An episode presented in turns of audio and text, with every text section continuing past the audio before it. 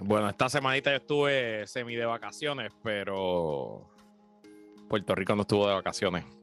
Así que para que usted consuma y se mantenga al día con todo lo que está pasando en la isla del Cordero, tú necesitas en tu hogar, en tu negocio, el mejor y más confiable Internet de Puerto Rico, el Internet de Aeronet aeronetpr.com te recuerda que su servicio HomeFi ya está disponible en casi todo Puerto Rico y es el misma calidad de servicio, las mismas velocidades que Aeronet tiene acostumbrado a sus clientes comerciales, pero ahora en tu hogar. Si no estás satisfecho con el servicio de internet de tu hogar y quieres romper con el duopolio del internet rojo y azul, no esperes más y llama ahora a Aeronet al 787-273-4143, 273-4143 o visita home5.pr. Recuerda que en Aeronet te puedes suscribir todo el proceso por internet en su website. No tienes que hablar con ningún ser humano. Los planes para el hogar comienzan en 49 dólares al mes. No lo pienses más, cámbiate ahora. Llama al 787-273-4143. 273-4143 o visita home5.pr. Gracias a Aeronet, presentadores de este PPP 240.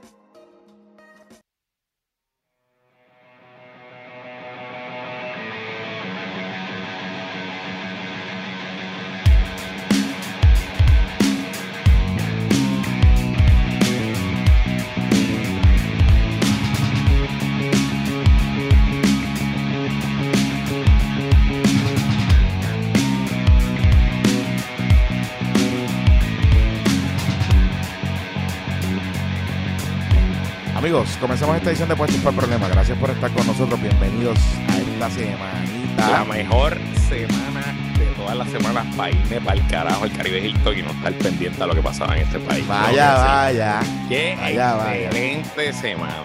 O sea que Excelente. estuvo, estuvo, acá- estuvo bien gracioso porque la gente le, te escribía. Sí, que, sí, sí. ¿Qué sí, vas sí. a decir? ¿Qué vas a, ¿Qué ah, vas a que- decir? Y yo, retweet. Yes, vamos, cáiganle arriba. Yes, esta es la semana que hay que caerle arriba al ahí, popuquí. y ahí tranquilo los traguitos, las pillas coladas. Y, y yo, sí, más. Mira, Tengo que, más decir, tengo, que, Ah. tengo que decir que eh, el Caribe Hilton ha hecho un trabajo excepcional de renovación y está súper bueno, está nítido. Me sentía de verdad vacaciones, me sentía fuera de Puerto Rico.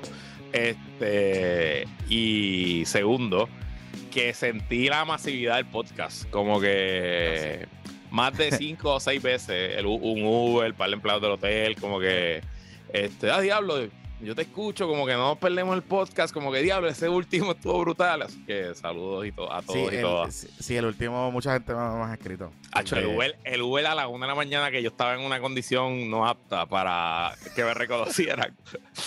Ay, diablo. Y yo como que sí, mano, sí, como que este Funny Story, estábamos en un after party en, Vaya, vaya, cuéntanos en la, más. fa- en la factoría. Diablo, eh, Univision y el se tiraron un super mega party en Valleja, pero para los consultores, para los mercados de Estados Unidos, olvídate, Sí. super cabrón, sí. Anyway, eso lo dejamos para el Zoom. Eh, pues estábamos en la factoría y estaba allí jangueando como si nada, relax. Anthony Ramos, el de In the Heights, el de ¿Ah, sí? Hamilton, que ahora va a ser de Marvel, cabrón, jangueando súper cool allí, se tomaba fotos, yo estaba súper así. Caí en rol, papelón así, bien mamón, así yo, cabrón, Ana María tuvo que hacer toda la conversación. Olvídate, un desastre, un desastre, pero estaba allí. Pero a mí, me, pero, pero, ¿sabes que a mí, me, a mí la factoría es de mis lugares, o sea, yo hace tiempo no, no voy con la frecuencia que iba, pero yo iba, literalmente este era mi mood. So, yo iba solo. ¿verdad? Me sentaba en la barra del medio, que es la más, como que la más tranquilita, porque tú sabes que la factoría uno entra por una barra, que es como que crowded, después te metes para otra, que es como medio más o menos, más relax, es como en el medio del, del revolú. Y está la tercera, que es donde se baila salsa, que es la más grande, digamos, donde se hacen las actividades, etcétera. Y yo siempre me sentaba en la del medio y le decía al, al bartender, a la bartender, porque usualmente era una bartender, le decía, ok, so, ábreme un tab. Cuando yo llegue a 100 dólares, tú me vas a cerrar la cuenta y no me vas a vender más alcohol. Porque so, yo bebía siempre un Tom Collins, que lo hacen ahí bien cabrón, bien cabrón, bien cabrón, porque todo es fresco, so, te cae súper bien. Y yo me sentaba, pedía mis Tom Collins, llegaba gente, se iba gente, yo estaba allí. O sea, como que yo pues, le decía a la gente, yo estoy aquí. El que quiera venir y hablar y joder conmigo, nos sentamos aquí a hablar. So, siempre me sentaba en una esquinita, estaba allí, pam, pam, pam, le decía, cuando yo llegue a 100 pesos, tú me cierras el tab porque eso costaba 10 pesos el palo. So, yo sabía que ya cuando llegaba a 100 pesos, pues Ah, ya es hora de irme. Declarar, la derrota. Sí, Sí, ya, sí, ya. hora de irme, porque y usualmente llegaba a 100 con invitando, o sea, porque Sí, sí, sí. No, no me iba a dar Claro. los 10 palos yo. So, Claro, claro. Siempre le decía, ok, 100 o 110 como máximo. 100 o 110, pum, pam, pim, me, me cuadra, yo te doy tu tip y me voy para mi casa. So, eso, cabrón, yo hubo un tiempo que yo lo hacía, digan, esas épocas que estaba medio soltero, estaba empezando todavía, yo, yo creo que con Yachira, qué sé yo, este, lo hacía todos los weekends. O sea, todos los weekends. ¿sabes? Pues, estaba trabajando, vivía con mi papá, la película, ¿tú me entiendes? Entonces, que pues, hacerlo, que hacerlo. Que vivir la vida. sí, sí, Pero te iba a decir, obviamente, es primera vez en años que estoy afuera un miércoles en el Viejo San Juan y estaba bastante, bastante encendido el Viejo San Juan. Sí, O sí, sea, sí, sí, sí, sí, sí. Mira, el del no, mesón- es estaba- verdad lo que dice estaba- Alwin, el del mesón de Melquiades está en mi top 5 también. El Tom Collins del mesón de Ah, pues sí. duro, duro, duro, duro, bien. duro. Qué Tú bien. metes uno y con unas alcapurritas allí, durísima. Y Qué bien. estás bien. De hecho, yo creo que voy a ir al mesón de Melquiades este fin de semana. Mm. Anyway, vamos a hablar de, vamos a hablar de, vamos a lo que a usted le gusta. Mira, Ok. eh, ¿quieres dejar puestos para los cangrejeros para ahora, para después? ¿Quieres dar un comentario? Mira, te entrevistaron, este, en, la, te entrevistaron eh, en, en la Me pintura. entrevistaron en la pop, guirita. en la me entrevistaron- Me entrevistaron en la guirita, tuve que repartir conocimiento allí porque pues los analistas de sofá este, son así, pero gracias por la invitación eh, a la pintura de deporte, lo pueden escuchar. Pueden escuchar mi conocimiento baloncelístico, que es bastante profundo. Este, en verdad, verdad, pues, en verdad no está hablando mierda. No está hablando mierda. sí, o sea, como Eh, que- yo no tengo ningún conocimiento. Él, él realmente lo tiene. o sea sí, sí, sí, sí, sí, como que en verdad, pues. Pero, pero sí, entonces pues, me, me- me- hubo un poquito de cocoteo porque yo pido que, que voten al dirigente, qué sé yo, y whatever. Pero Sí, sí.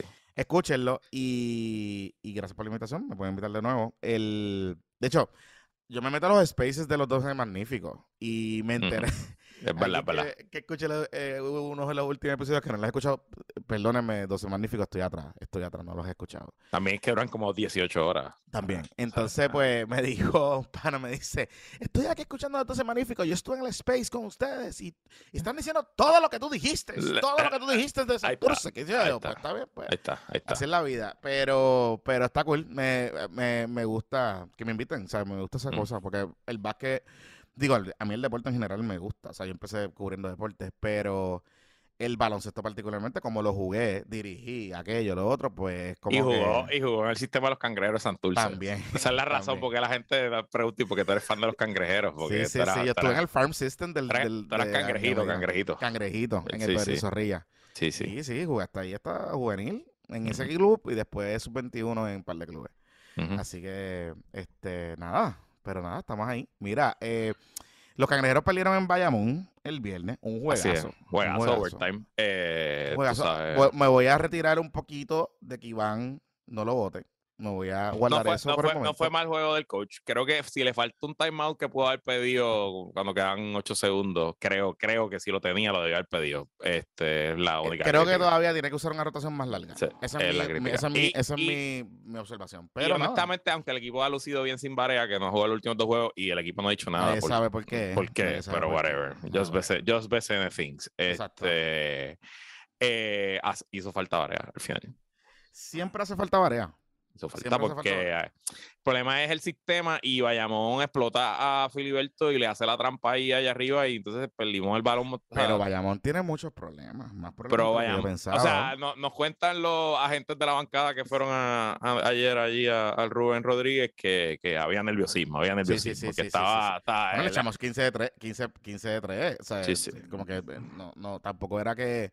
Y Bayamón está teniendo problemitas. Angelito se ve como raro, no sé. Y me enteré que como hay un chisme por ahí adentro del equipo no sé, con no sé. Angelito. Pero anyway, vamos, vamos.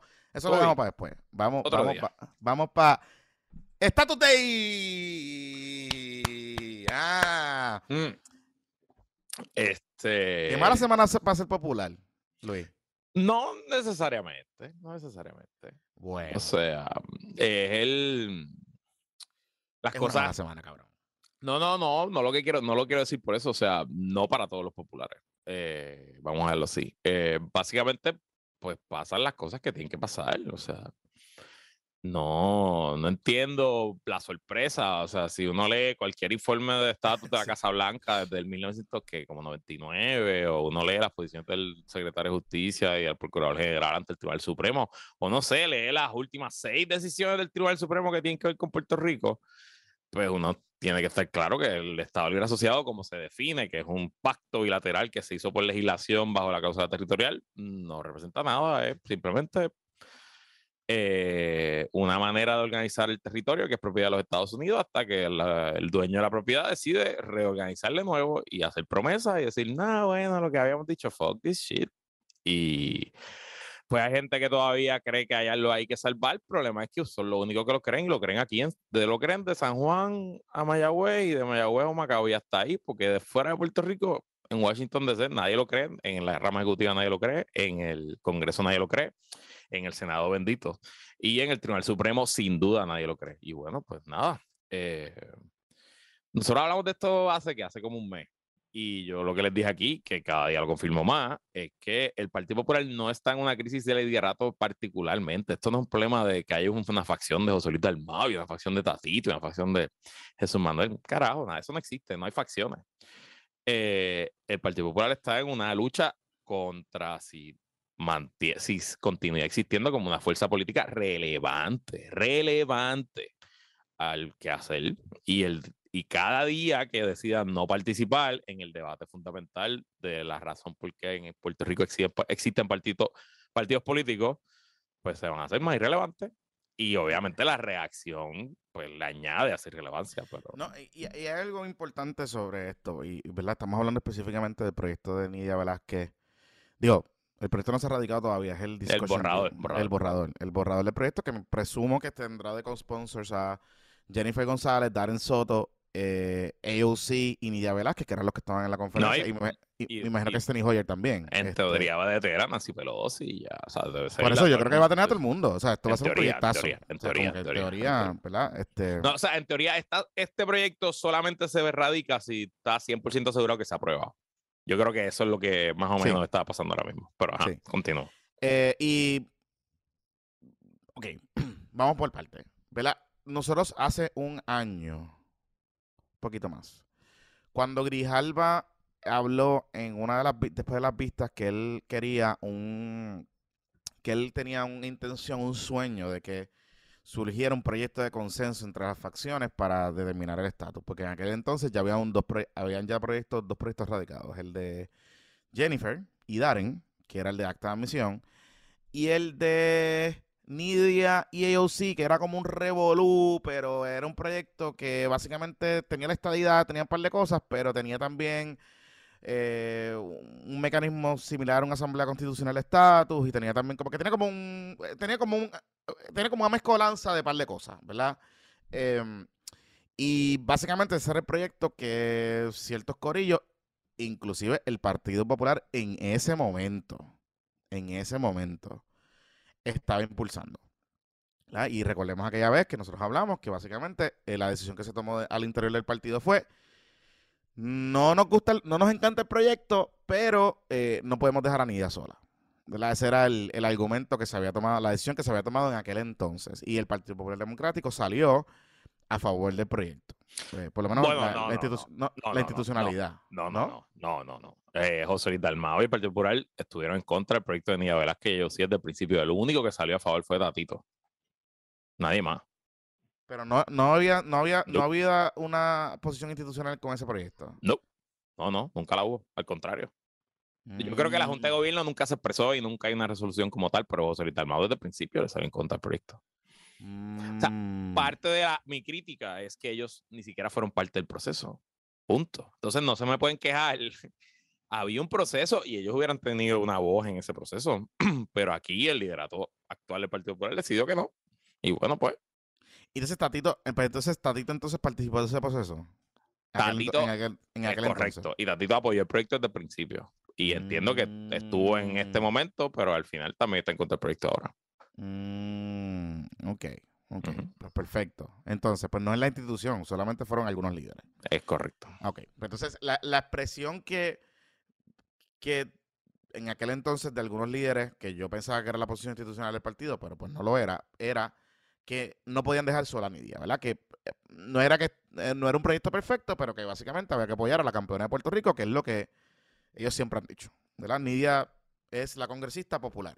Vamos a hablar claro. O sea, no, aquí no podemos tapar el con la mano. La persona, la aliada número uno del Partido Popular Democrático históricamente en el Congreso siempre ha sido Nidia. Y José Serrano en su momento era de los PNP. Entonces, eh, Gutiérrez, pues era popular también. ¿verdad? Ese era el, ese era el markup de los congresistas puertorriqueños en, su momento. Así que en aquel entonces es, los dos proyectos cuando se radican empiezan a tener problemas. Eh, Jennifer siguió moviendo el de ella y cogiendo co-sponsors, pero no se movía el proyecto. AOC y Nidia tenían sus co-sponsors, pero ninguno de los dos proyectos se movía. Y Grijalva ya había dicho: Miren, Corillo, guys, guys, guys. Vamos a tratar de hacer un proyecto de consenso o él quería, su aspiración era esa. Eso fue su primera expresión. Aquel entonces nosotros dijimos, ja, ja, ja, Grijalba, sí, ¿verdad? Nos tripiamos como que, eh, pues qué bueno, eh, qué bueno, Grijalba, está bueno eso, pero yo creo que eso no va a pasar. Eso fue lo que nosotros dijimos, eso fue nuestra, nuestra opinión de aquel momento, eh, nuestro comentario sobre, sobre aquel entonces. Claro, no sabíamos que meses después empezamos a escuchar un run run de que Steny Hoyer, que es uno de los líderes de la delegación del Partido Demócrata en la Cámara, eh, se empieza a interesar del tema y empieza a tratar de buscar la manera de un compromise. Y eh, llama a Nidia y llama a Jago por separado y le empieza a tratar de vender la idea, vender la idea de que si se puede trabajar un proyecto de consenso, ¿verdad? Lo que me comentan, y Steny Hoyer es bien cercano a Pipo, porque Steny, cuando Pipo era comisionado, residente, eh, Steny Hoyer, eh, pues nada, es un veterano de la, de la, del Congreso, y Steny Hoyer era bien, o desarrollan una buena amistad, o sea, una buena relación política. Y Steny, lo que me dicen es que llama a Pipo. O sea, trae, trae a la mesa a Pipo. Para tratar de, motivar un, consenso y un compromise, claro. A la misma vez que está pasando esto, y estoy contando este background que estuve averiguando en estos días, porque a la misma vez que está pasando eso, en el background hay una pelea política del PNP y es que empieza la, movida de Jennifer tratar de forzar eh, correr para la gobernación por el famoso acuerdo que ellos tenían de que primero iba a correr Pipo, después iba Diego, pero Pipo entonces se echó para atrás y ahora quiere ir para la reelección. Hemos hablado de eso aquí en un sinnúmero de ocasiones. So, está pasando eso. Y en realidad no pasa mucho porque cuando Jennifer se da cuenta que Steny Hoyer está haciendo esto, pues, ¿qué es, lo, que piensa? Que esto es un pedido de Pipo, de la fortaleza. Ah. So, en un momento, ¿verdad? Y, cuando esas conversaciones no logran adelantarse originalmente es porque Jennifer y su gente están pensando que para ella es una derrota dentro del movimiento estadista si ella echa para atrás y que su proyecto de acta de admisión pues se pierde, ¿verdad? Porque acuérdate de algo, pues para los estadistas es o todo o nada y su argumento en los últimos 10 años ha sido que los últimos plebiscitos la gente ha votado a favor de la estadidad y que Puerto Rico quiere ser Estado, ¿verdad? Ese ha sido el argumento. Y que por eso es que a cada rato se inventa un plebiscito nuevo y dale por ahí para abajo. Entonces, para Jennifer, políticamente, ella lo estaba viendo como que esto iba a ser una derrota para ella. So, ella se da cuenta de lo que está pasando y ella piensa que esto, pues, es una encerrona de pipo. Y al final del día, eh, todo el mundo lo que empieza a hablar es: tenemos que darle una buena salida política a Jennifer González. Tenemos que darle un out a Jennifer de manera tal que no sea una. ella no lo interprete como una derrota política y que no la interprete como un, y, problema. en, este escenario tengan en cuenta dos cosas. Primero, que los demócratas pueden aprobar este proyecto sin Jennifer. Exacto. Punto y se acabó. Ellos no necesitan ni un solo voto republicano, mucho menos el de Jennifer, que no cuenta porque el Flor no pueden votar, no puede votar. Eh, segundo, Jennifer González también en su plan de convertirse en gobernadora o de aspirar a la reelección para comisionar residente, necesita un logro en estatus. Correcto. Y si pasa lo que todo el mundo cree que va a pasar, que van a los republicanos, pues olvídate, porque en enero del 2023 eh, el proyecto de estatus de Jennifer González no, no tiene ni vista, no coge ni vista pública, ¿me entiendes? Olvídate, eso tiene cero chance de posibilidad. Eh, así que pues el reloj está corriendo. Exacto. Entonces, al final del día, el, el problema, ¿verdad? Todo eso estaba ocurriendo en el background, hay tranques. Y el tranque estaba surgiendo del lado de Jennifer. O sea, no había mucho problema del lado de Nidia porque el proyecto ya original de Nidia y sí contemplaba la anexión como una de las alternativas en, el, en el plebiscito que se iba a hacer. O sea, que no había problema del lado de Nidia sustancialmente con el asunto de la, de la de las negociaciones, ¿no? Y de incluir el estatus, de la estadidad. Importante algo. Eh, yo he mencionado al Partido Popular Democrático en, toda esta historia. No, ¿verdad que no? Ok, gracias. Pues, pues así mismo, eso, exacto, así mismo, así mismo, ¿verdad? Eso es lo que está pasando. Correcto. Eh, de, y de hecho, y no, es porque los estaban dejando fuera, es que los invitaron en varias ocasiones. Decidieron no participar. No participar. Correcto. O sea, no participar. Y cuando Tatito, en un momento dado, en todo este periodo, hay, hay expresiones de Tatito diciendo, necesitamos tener una, eh, entrar en la mesa porque nos vamos a quedar fuera. Tatito dijo eso públicamente y era eso que estaba pasando. Él ya sabía lo que estaba pasando. Lo que pasa es que mm, eh, la postura de la gente que estaba negociando en la mesa el, asunto del estatus era, bueno, pero es que tú tienes que venir aquí, pero las reglas son no territorial, no colonial. Esa es la que hay, Corillo. So, no hay, no hay mucho que tú puedas hacer. O sea, tienes que. Chévere, no hay ningún problema, pero tienes que entender que el ELA is dead. en, esta, en esta dinámica. Yo no estoy diciendo que el ELA está dead, ¿verdad? Pero que en, en esta dinámica de este proyecto. En, esta composición que puede lograr los 218 votos en el Congreso, el ELA está muerto. Correcto, correcto. O sea, no hay, no hay break. Está muerto como en el Tribunal Supremo. No hay break. Como está muerta la Asamblea Constitucional de Estado. O sea, eso, ese, ese ese, el Congreso, eh, y yo le hice una entrevista hace un par de semanas a Ana Irma, que estuvo por allá con los de Power for Puerto Rico y todas esas cosas. Y ella básicamente me dice, olvídate de Asamblea Constitucional del Estado. Aquí lo que tenemos que tratar de, de llegar a la mesa con algo, tú sabes. Pero, pero no, no va a haber esa, esa, esa discusión. O sea, eso no es, para el Congreso eso es bien difícil de entender. Nadie lo va, nadie le va a meter mano y todo el mundo está convencido de que eh, al final del día, las definiciones son las mismas. ¿Para qué carajo tú las quieres discutir en una asamblea constitucional del estatus? O sea, vas a llegar al mismo punto. O sea, como que no, no hay break. No, no hay. O sea, no te puedes inventar otro estatus, ¿me entiendes? Como, como están planteando algunas personas. So, nada, cuento largo corto, siguen las negociaciones, se tranca la cosa y hay un movimiento de que Steny Hoyer en privado le dice a la gente de Diego, alíñense. Dejen de joder. Dejen de joder alíñense, ah. alíñense o nosotros empujamos un proyecto demócrata y que se joda. Exacto. Y traigo a Pipo aquí. Y ya, y ya Jennifer sabía que ese proyecto era de Pipo. y literalmente, literalmente, aquí, o sea, yo no quiero ser un poquito, ¿verdad? Pero hay una guerra política entre, entre el grupo de Pipo y el grupo de Jay. O sea, esa es la realidad y es abierta y es, o sea, no hay, aquí no hay ningún tipo de, de, de fantasmeo con ese asunto. Así que ya este hijo le dice a esta gente, cara, Corillo, Nidia está dispuesta a negociar, no hay problemas con meter en la estadidad, vamos a empujar esto para adelante, pero ustedes tienen que alinearse, o se alinean y son co-sponsors, o pierden, el, pierden la pendeja.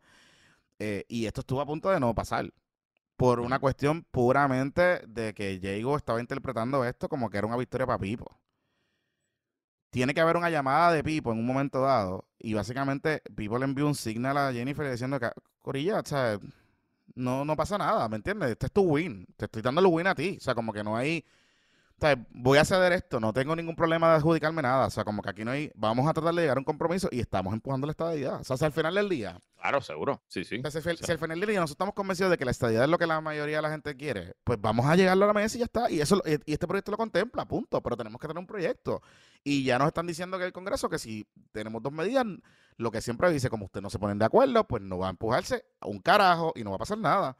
Así que, básicamente, la, eh, la foto de Nidia con Jago, todo ese tipo de cosas, ellas estuvieron hablando. Eh, había, o sea, lo histórico de todo esto es que le bajaron 35 a la tiradera. O sea, aquí hubo reuniones, digo, o sea, álgidas y, todo ese tipo de cosas, pero se sentaron en una mesa, había un diálogo, había, tú sabes, había la cosa, había diplomacia, eh, los, los staff empezaron a hablarse, tú sabes, como que eso es importante porque ustedes saben que la guerra entre Diego y Nidia era abierta, era abierta y entre los staffers más todavía, tú sabes, como que se... el, término es mala leche. Eh, Exacto. Y se cuchillean. Sí, sí. ¿Sabes? Se cuchillean las dos. ¿Sabes? Como que es cuchilleo. y trabajo político, what it is. Sí, sí, sí, sí. O sea, como que. Y es importante que con este tema, pues. Y de verdad que les tengo que reconocer a ambos equipos, al equipo de Nidia y al equipo de Jennifer, que, mano, pues dejaron su cosita aparte y después se van a poder cuchillar en otras cosas, ¿me entiendes? Pero eh, pudieron, pudieron caminar juntos y, y llegar hasta aquí. Y para el final del día, esto no iba a pasar porque Jennifer pensaba que iba, era una derrota política para ella. Por eso es que, tú sabes, Steny le tira, hace par de semanas les dice, se tiene que poner de acuerdo, si no, esto no va. Porque Y el- más importante, les dijo, si se filtra algo, tampoco va. tampoco. exacto. Y en verdad no se filtra. O sea, No exacto. Sí. habían sí, sí. conocimientos generales de cómo iba a terminar el borrador, pero no se sabía los detalles. Y de hecho, eh, la información que ha circulado, y lo puso el nuevo día hoy, yo, yo tengo la misma información, que el propio jueves en la mañana todavía había un poquito de drama con ciertas enmiendas y ciertas cosas, sobre todo con el tema de la libre asociación. Este, así que interesting. Interesting, interesting. Pero mira, dentro de todo, y, y ya antes de entrar ya al detalle de lo que dice el proyecto y lo que no dice, y lo que falta, y las reacciones, y el Partido Popular y whatever, eh, es positivo la presentación de este proyecto, punto. ¿verdad? No importa, yo creo que no importa en qué lado del espectro que tú caigas, excepto en él, yo hago lo que me da la gana. eh, es positivo porque, por varias razones. La primera, rompe un, con un bridge histórico dentro del caucus demócrata en el Congreso. Y básicamente crea una opción que es aceptable para todos los demócratas en el Congreso. En el. Congreso. Eh, y me parece que eso en sí mismo tiene valor, ¿no? Porque dentro de todo, y siendo lo más optimista y quizá lo más ingenuo posible, pues el sistema más o menos funcionó. Se sentaron, eh, Jennifer tuvo que mover tragar hondo, Pierluisi y Jennifer tienen que aceptar que, bueno, pues sí, se votó por esta idea 52.5% en el 2020, pero no me estás dando un, una transmisión. Eh, Nidia y ellos sí tuvieron que matar la Asamblea Constitucional y coger todo el odio de los grupos de la diáspora que están protestando por eso. Eh, y hablaron, cuadraron y presentaron algo que dentro de todo, mm, todas las personas que estuvieron involucradas se deben sentir orgullosos, ¿no? No es una, chapu- no es una chapucería, no chapucería. es... No está, yo no siento que le esté cargando los topos a, A nadie. a nadie. No. Me encanta lo de la segunda vuelta. Este, eso está nítido. Eh, habiendo dicho eso, ¿verdad? Pues la realidad es que esto cambia el panorama en, en político en Washington de Puerto Rico en varias formas. Que es número uno, pues, como les dije, creo que crea la base para cualquier discusión futura. Segundo, crea una mayoría contundente o importante, quizá unánime del caucus demócrata en la Cámara. Debe ser aceptable para algunos republicanos, a lo mejor coge 10, 15 votos republicanos, who the fuck knows, que Jennifer va a conseguir. Este, pero no cambia lo que ha sido pues la pared inamovible a cualquier cambio de estatus en Puerto Rico, que es el Senado. Este, la realidad es que este proyecto, aunque tenga una buena posibilidad de que se apruebe en la Cámara, en el Senado tiene menos de 2%, por no decir cero, ¿verdad? Porque pues, no quiero ser, pero realmente no, no cambia nada. Y obviamente en el futuro mediano político de Estados Unidos, pensando que los republicanos van a tener una buena década, pues, pues Que esa, que esa va a es estar más apuesta- complicada la cosa. esa es la apuesta, Luis, del liderato del Partido Popular en Puerto Rico. O sea, la, la, la apuesta, la apuesta sí. de la apuesta El de los- inmovilismo gana por, por, que, por, la por inercia, default. O por sea, esto inercia, es por. ELA por carambola. Esto Sí, es ELA por por default. O sea, esto no es. Aquí no hay, no hay, no hay una postura, punto. Aquí la Mm. postura es que como se sabe que en el Senado no hay posibilidad de que esto pase, pues que se joda. O sea, como que pues, pa' cara- vamos a patalear y vamos a abrir. ta- El único cambio aquí, que es lo que yo me ha volado la cabeza, es la virulencia con la que han salido contra Nidia.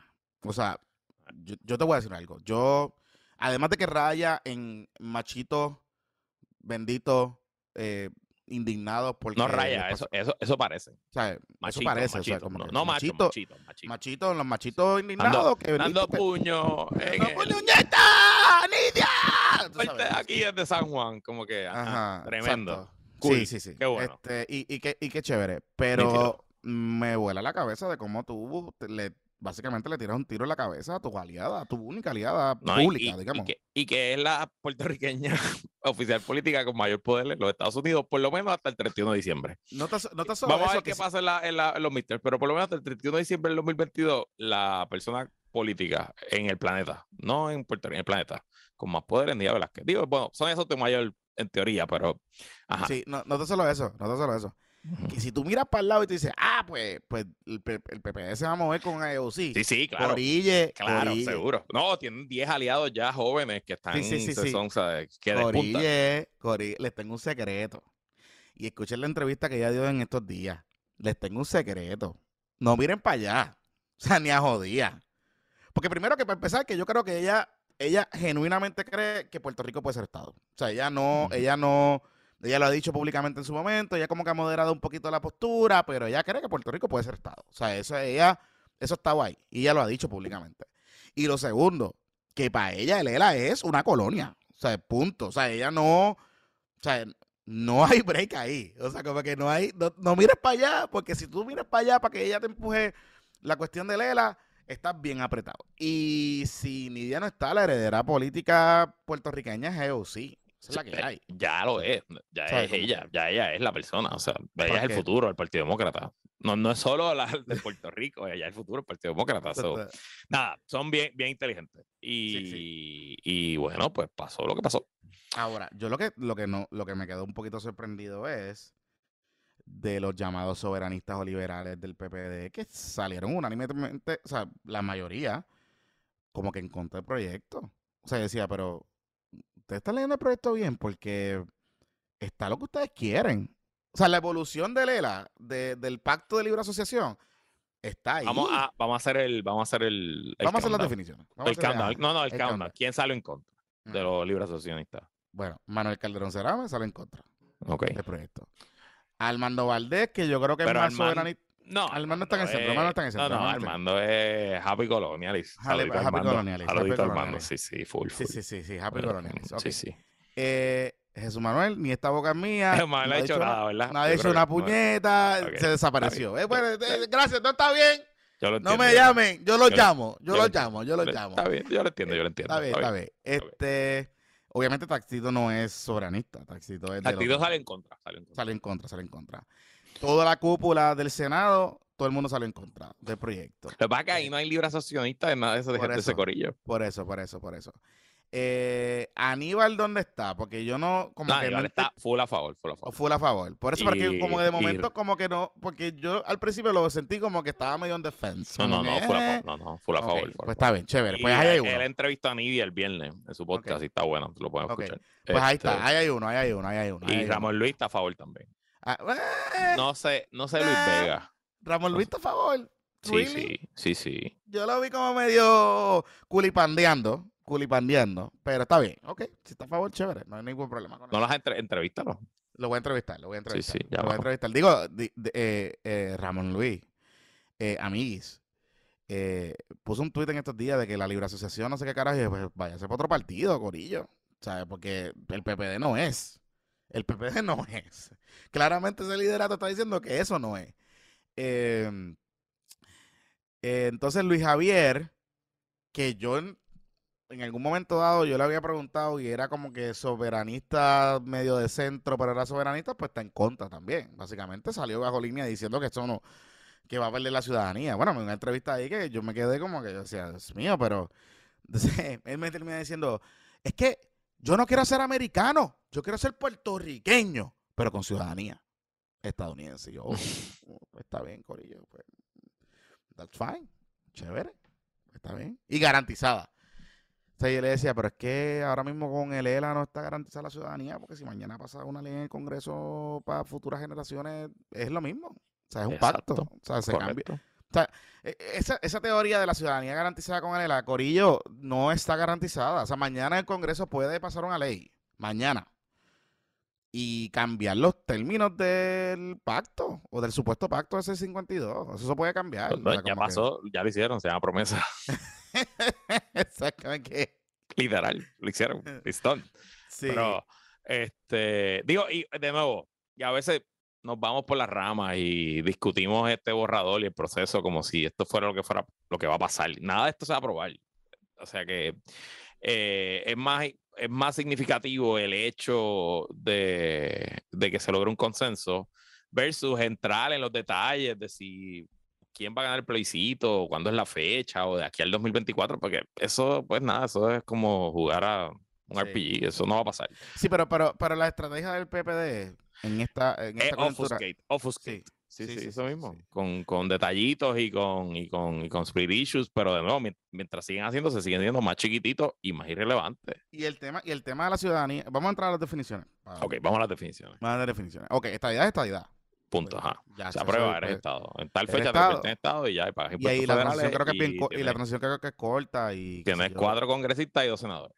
Exacto, exacto. Y eh, dice que el Congreso aumentará temporalmente a, 200, a 431 miembros. Los cuatro se suben por, hasta el próximo censo, que entonces regresarían a ser 437. Eh, eso me parece, eso me parece interesante porque te, te habla un poco de, te habla un poco de, de la transición y es la primera vez que vemos así escrito cómo sería la transición a la anexión. No quiero decir que es este la primera vez, porque probablemente el proyecto de Benedict Johnston lo decía. Ah, lo tenía, pero muy probablemente. Es bastante detallado, que es mucho más detallado que lo. Yo creo. Bueno, ajá. Sí, sí, sí. Pues, y, y, y está chévere. O sea, verlo ahí, pues tú dices, coño, pues está cool. O sea, no, no, no, no, no lo veo, no lo veo mal, no lo veo mal. Eh, y lo otro es que obviamente, ok, aquí derrota cualquier tipo de cambio o definición de la teoría aquella loca de estadidad jíbara. O sea, de estabilidad con tribunales en español y todas esas mierdas. Eso no tiene ningún tipo de consideración porque eso no es. Eso, ¿sabes? Mañana, si, nosotros somos Estado mañana, si nosotros somos Estado mañana, aquí se puede establecer una ley que puede estar. Yo creo que existe por ahí que el idioma de Puerto Rico es el inglés y el español y tú puedes seguir haciendo los procedimientos en español en los tribunales y ya está.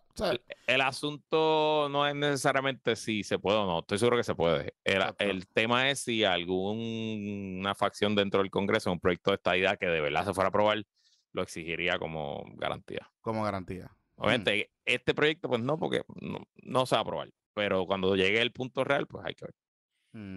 Yo estoy seguro que pudiera, Puerto Rico pudiera existir como un Estado hispano, sí, claro que sí. El tema es, ¿ese Estado hispano sería aprobado por el Senado de los Estados Unidos? Exacto. ok, próxima pregunta. Eh, eh, digo, o sea, ¿cómo te digo? Un Estado hispano, tú puedes argumentar que ya hay Estados hispanos en Estados Unidos. O sea, eh, no really, realmente no. Yo, yo, puedo, yo voy a pelear esa contención 100%. ¿Por qué? 100%. ¿Por qué no? Porque Texas no es un estado hispano, Nuevo México no es un estado hispano, Arizona no es un estado hispano, California no es un estado hispano, Nevada no es un estado hispano, Florida no es un estado hispano. Tienen grandes poblaciones hispanas, pero tú sabes cuántos gobernadores hispanos ha tenido California ah, bueno, Ah, bueno, política, o sea, política, o sea, los padres de la estadía de Texas no se llaman Río Rodríguez ni Rivera, se llaman o sea, tú lo que, Austin y Houston. No, lo que te quiero sí, sí, pero lo que te quiero decir con esto es que, que, que al final del día, o sea, e, el, las condiciones para convertir un Estado hispano no necesariamente es la población, es lo que tú estás planteando, es actually poder político. Poder político, correcto. Sí, sí. por eso, porque y qué bueno que haces la distinción, porque si uno lo ve desde el punto de vista demográfico, digo, todavía no hay ningún estado que mayoritariamente sea hispano, en, demográficamente hablando. Eh, y, muy probablemente nunca lo vamos a poder saber, porque como, se, como es el censo, pues, pues o sea, esas poblaciones están under, under De hecho, hay un revolú ahí en Florida heavy con ese asunto. Este, por el papelón que hicieron en el, en el censo del último, en el último censo de los republicanos, que Florida va a poner una silla. por, morones. Por morones. bruto. bueno, que les pase. Por bruto, por bruto. Este, así que eh, lo, bueno de, lo bueno de esto es, ¿verdad? Que, que, te, que te establece, te establece una, una salvaguardia. A mí me llama la atención y me gustó un montón el asunto del runoff plebiscite. Ah, ok. Antes de seguir con las definiciones, vamos a explicar. Eso está bueno. Eh, la segunda vuelta. Básicamente lo que establece, ok, son las tres opciones, estadía, libre asociación e independencia. Eh, se hace una elección entre las tres y si ninguna llega a 51% en la primera vuelta, se va a hacer una segunda elección entre la 1 y la 2. Eh, que sería como seis meses después, algo así, ¿verdad? No, no recuerdo bien. No recuerdo bien. Este, Tiene la y- fecha y todo, déjame, déjame- Sí, tiene la fecha, porque obviamente pues, el proyecto no puede ser general. So, dice sería, la primera elección sería en el 2023 y la segunda sería en el 2024. Lo que no recuerdo es la diferencia de meses Exacto, entre una y otra. Este, y eso Sí, está yo creo que son seis meses, son, como seis meses. Eso está interesante. Sí, está, está, está, eso está bueno, eso está bueno. Este, Y me llama la atención, no tan solo eso, que eh, plantea a mucha gente que, por ejemplo, en Puerto Rico que se está planteando este tema de reformar nuestro sistema electoral para que incluya segunda vuelta. En Puerto Rico, en Estados Unidos hay muchos estados que Hay tienen muchos. segunda vuelta. Más de, lo que, más de lo que usted pensaría. Y para, muchas para muchas carreras y para, dentro de primaria se hacen también. Es, es bastante interesante y diverso. Sí. De hecho, hay una, hay una, hay un mecanismo interesante de que básicamente es un runoff en la misma elección. So, tú escoges dos, como dos candidatos. O sea, si tú votas por el candidato. Luis Herrero y de momento, o sea, la misma papeleta te dice, ah, no, pues también puedes, o sea, selecciona tu segunda y tercera alternativa. So, y básicamente se activa como una disposición de que, de, que si ese primer candidato no cogió los votos suficientes, no hay que hacer una segunda vuelta en una fecha posterior, sino que se cuenta el segundo voto, digamos. O, el- o sea, puedes votar por el mismo candidato dos veces, pero que es interesante. Creo que es Nueva York, creo que lo tiene y tiene un par de gente. So, nada, lo dejo ahí porque hay gente que dice que eso no es, eh, que eso es contrario a- al sistema estadounidense y norteamericano de electricidad, chicos. Ridículos. Ignorante. Anyway. Eh, Ok, vamos a, vamos a hablar del estado, del estado, del estado eh, o de... Vamos a la de- independencia primero y dejar la liberación para el final. Vamos a la Este, independencia. La independencia establece un proceso de transición de cuántos años? Eh, te voy a decir ahora. Ok. Búscala ahí, búscala ahí. Independence. Ok. Transition. Vamos a buscar las transitions. Porque aquí el aquí sí hay con, aquí sí hay una asamblea constitucional de estatus envuelta. Eh, interesante porque ellos te ellos dicen que en esa eh, asamblea constitucional de estatus es para pues cómo va a ser verdad el, el asunto dice aquí que se va a crear una comisión en conjunto transitoria de tres meses después de una convención constituyente. Esa convención lo que va a hacer, o está a su cargo, ¿verdad? De diseñar eh, la transferencia de todas las funciones del gobierno federal al gobierno local de Puerto Rico, o sea, de la República de Puerto Rico, eh, si ganan la independencia, ¿verdad? Entonces, aquí es que se pone la cosa interesante. Porque dice que una vez se certifique el, el resultado, empiezan los temas particularmente del asunto de eh, la ciudadanía y de cómo es que se va a trabajar ese asunto. Y ahí es que está el asunto del problema. Eh, de hecho, el capítulo que más habla en este proyecto es de el tema de la transición a la independencia. O sea, van, es bastante extenso. O sea, te diría que es como que uno de los más grandes en términos de, de las disposiciones. Es lo, So, más, es lo más complejo. O sea, lo cuando más lo, mira, lo vas a mirar honestamente, porque Estados Unidos le. O sea, y siempre es importante cuando uno piensa en la independencia. Hay que tratar de romper la noción vieja de la Guerra Fría, de que un, un Puerto Rico independiente va a ser un adversario de Estados Unidos. No, al revés. Y a Estados Unidos le conviene que Puerto Rico sea un, un país independiente y próspero. sí. que no se convirtió en un problema para ellos. O ellos necesitan, o sea, parte siempre de la independencia, a menos que se considera a, a tiro, eh, iba a requerir, tiene que requiere por necesidad un proceso de transición complejo y una discusión compleja sí. eh, de los asuntos. Oh, ok, chequense. En el asunto de la, de la independencia, particularmente, por ejemplo, en el tema de la, de la ciudadanía, dice que eh, una persona que nazca en Puerto Rico, a- después de la independencia, a padres puertorriqueños o que tengan residencia en los Estados Unidos, pues no tiene, no va a ser un ciudadano de los Estados Unidos. Eh, independientemente la persona sea un ciudadano de los Estados Unidos. O sea que bajo esta bajo lo que está explicando aquí, que es cierto, es lógico, ¿no? ¿Verdad? Usted es ciudadano estadounidense, su hijo, que nazca después de la proclamación de la independencia de Puerto Rico, pues no va a tener ciudadanía por nacimiento. Por nacimiento. La que eso es lo importante aquí. Eh, ahora, que hay unas disposiciones en la ENES, que eso, eh, lo que dice aquí es que usted puede ir al Servicio de Naturalización e Inmigración y si cumple con los requisitos, pues eventualmente puede pedir a, a su hijo, ¿verdad? Este, como, como ciudadano estadounidense. Em, cada ciudadano en Puerto Rico, aquí está poniendo la cuestión de, la, de las transiciones, etcétera, y aquí, importante, establece un periodo de transición de 25 años eh, de, dentro de la independencia para que personas que sean ciudadanos de Puerto Rico, pero que no sean ciudadanos de Estados Unidos, puedan trabajar y residir en los Estados Unidos sin necesidad de tener que ser admitidos o ser autorizados. O sea, están dando como un, visa waiver, es como un TPS, básicamente. Eh, que tendríamos libre flujo y libre tránsito por 25 años. Me llamó la atención porque es un montón de tiempo y pues puede pasar muchas cosas ahí. Em, al finalizar este periodo de 25 años, los ciudadanos de Puerto Rico que estén sujetos a, las leyes migratorias del, artículo que están estableciendo podrían solicitar residencia de acuerdo como cumplan con dentro de los códigos de, migración, ¿verdad? que estén en ese momento vigentes en Estados Unidos. Así que ese, ese es el asunto bien interesante. Te habla de los beneficios que aquí me llama la atención porque eh, explica qué va a pasar con cada uno de, los beneficios. Por ejemplo, el sistema de seguro social. El sistema de seguro social eh, lo pone aquí bien establecido de cómo va a ser el sistema de seguro social. Obviamente lo que usted aportó hasta el momento de la declaración de la independencia, pues usted lo tiene. Y pues eventualmente cuando usted cumpla con los requisitos, pues usted podrá pues, solicitar algo de eso. Y probablemente en Puerto Rico existe una oficina del Seguro Social de los Estados Unidos como hasta 50 años después de la independencia. Por eso, por eso. Este, y aquí es que viene el asunto, que los que eh, no, yo no sé, yo no, yo no diría que son reparations como, como, como algunos independentistas están planteando que debe haber, ¿verdad? Si, si Puerto Rico es independiente. Pero sí eh, se puede considerar como esto. Eh, se, te habla de unas transferencias de fondos federales. Después, que se después de que se declare la independencia. Se va a hacer en bloque. Y que esto va a disminuir 10 años. se van a hacer en bloque por 10 años.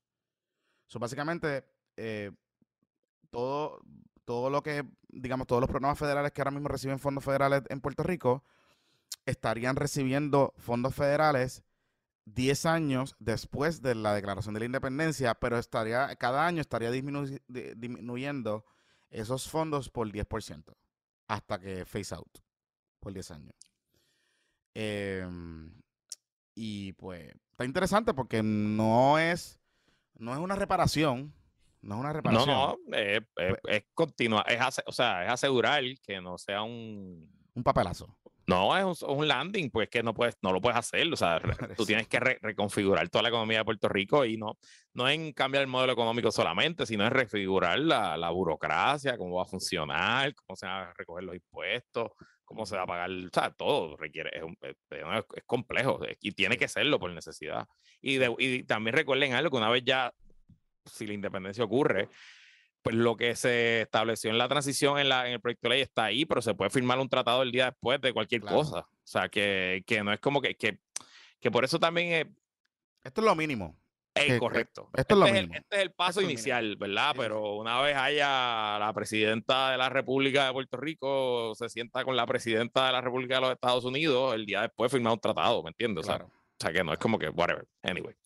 Eh, y, y, yo estoy seguro, pensando así hipotéticamente en este mundo utópico, eh, ¿cómo sería Puerto Rico después de la independencia? Yo les aseguro algo. Con una disposición de 25 años de libre flujo y tránsito, Estados Unidos va a estar bien interesado, bien interesado en lograr un acuerdo con Puerto Rico que incluya, además de transferencias federales, etcétera, incluya también eh, acuerdos de mutua seguridad. Porque si tú vas a tener 25 años de libre flujo y Puerto Rico se convierte, tú sabes cómo va a estar eso, ¡Wii! No, y, abajo. y adicional que la, la realidad en tierra más de la mitad de los puertorriqueños viven en Estados Unidos. Así que estoy, yo estoy 100% seguro que se va a firmar un tratado básico, sencillo, de cómo va a ser la entrada y salida de los puertorriqueños y las puertorriqueñas de Estados Unidos, los ciudadanos puertorriqueños, ¿verdad? Porque los que tengan el pasaporte americano, pues siguen siendo ciudadanos americanos. Eh, este, y va a ser algo rutinario. Estados Unidos tiene acuerdos así con montones de países. Los ciudadanos franceses no necesitan una visa para ir a Estados Unidos. Exacto. Y, para trabajar necesitan sí cumplir con los work visa requirements, pero pues whatever. Pues, hay millones de ciudadanos franceses viviendo en Estados Unidos. Ahora mismo, no sé si millones, pero cientos de miles de seguro. Pero, y no tan solo eso, que, este eh, eh, con, o sea, tú puedes tener un tratado como libre de comercio como, como tiene ahora mismo lo vas, a, lo vas a tener de un día para otro. O sea, o sea, van a pasar muchas cosas. Anyway, mira. Vamos a honestamente, ¿verdad? El que no piense que Puerto Rico no va a ser una república eh, cercanamente alineada a los Estados Unidos, pues no entiende cómo funciona la geopolítica en los últimos 300 años. O sea, pues sí, al igual que los demás, las demás repúblicas de Latinoamérica, pues, pues tu relación con Estados Unidos es, si no la más importante, la segunda más importante. o sea, vamos a seguir dolarizados. Sí, sí, el dólar, el dólar va a ser la moneda de la República de, vamos Puerto a seguir Dolarizado, vamos a seguir, muy probablemente nuestro sistema bancario se va a seguir comportando como el de Estados Unidos. Muy probablemente. el gobierno va a seguir siendo muy probablemente republicano, de tres ramas de gobierno. O sea, como que se va a seguir pareciendo mucho. Se va a seguir pareciendo mucho. O sea, como que no, yo no veo cambios sustanciales en términos de, de, la manera en que Puerto Rico va a, a funcionar y operar. De hecho, me da la impresión cuando uno lee esto, y cuando vamos a entrar ahora en la libre asociación, cuando uno lee el proyecto de que parte de los requisitos de, este, de este, de esta, digamos, medida, una vez se convierte en ley, es que Puerto, el gobierno de Puerto Rico, para que tenga viabilidad de, digamos, por ejemplo, de seguir recibiendo los fondos por los 10 años, de seguir eh, eh, manejándose de alguna manera u otra con algún tipo de pacto con, con la República de los Estados Unidos, debe seguir manteniéndose igual, tú sabes, por ese periodo de tiempo, porque es compatible, digamos, con el sistema federal eh, o con lo que se o con la manera que estaba operando ¿no? el gobierno de Puerto Rico por los pasados 60 eh, años, antes de este, de este cambio. Entonces, vamos a hablar de la libre asociación, de la transición, porque la libre asociación, pues, la definen como la define el derecho internacional, que es un pacto entre soberanos. ¿Verdad? Este, nos sentamos y negociamos un pacto. Y se llama libre asociación. Y en ese pacto, pues usted va a negociar todo lo que usted quiera. Ahora, aquí es interesante porque me llamó la atención que ellos incluyeron que unos requisitos básicos para la Asamblea Constitucional de Estado, de una Asamblea Constitucional, un mecanismo de Asamblea Constitucional después de que se cree o, gane la libre asociación. Y, y les ponen como una guía básica. O sea, dice como que, mira, si gana, si gana la libre asociación, eh, en la transición, tiene que haber una, una, asamblea constitucional. Y en esa asamblea constitucional tiene que haber una, se tiene que hacer una constitución. Y esa constitución tiene que tener por lo menos cinco lineamientos básicos. Cinco lineamientos básicos.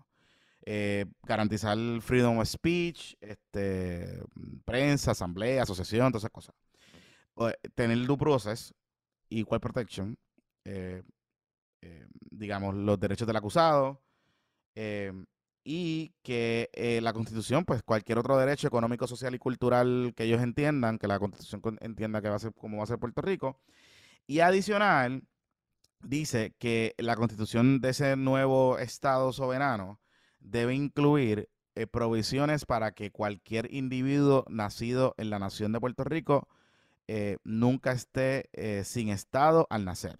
O sea, establecer, digamos, eh, la ciudadanía puertorriqueña dentro de la dentro de esta dentro de esta dinámica. Me llama la atención porque se parece mucho a lo que el gobierno y el Congreso en el llamado Pacto del 52 pues le establece al gobierno de los al gobierno de Puerto Rico, ¿verdad? Tú te puedes hacer con tu constitución como tú quieras, pero tiene que tener estos requisitos, ¿verdad?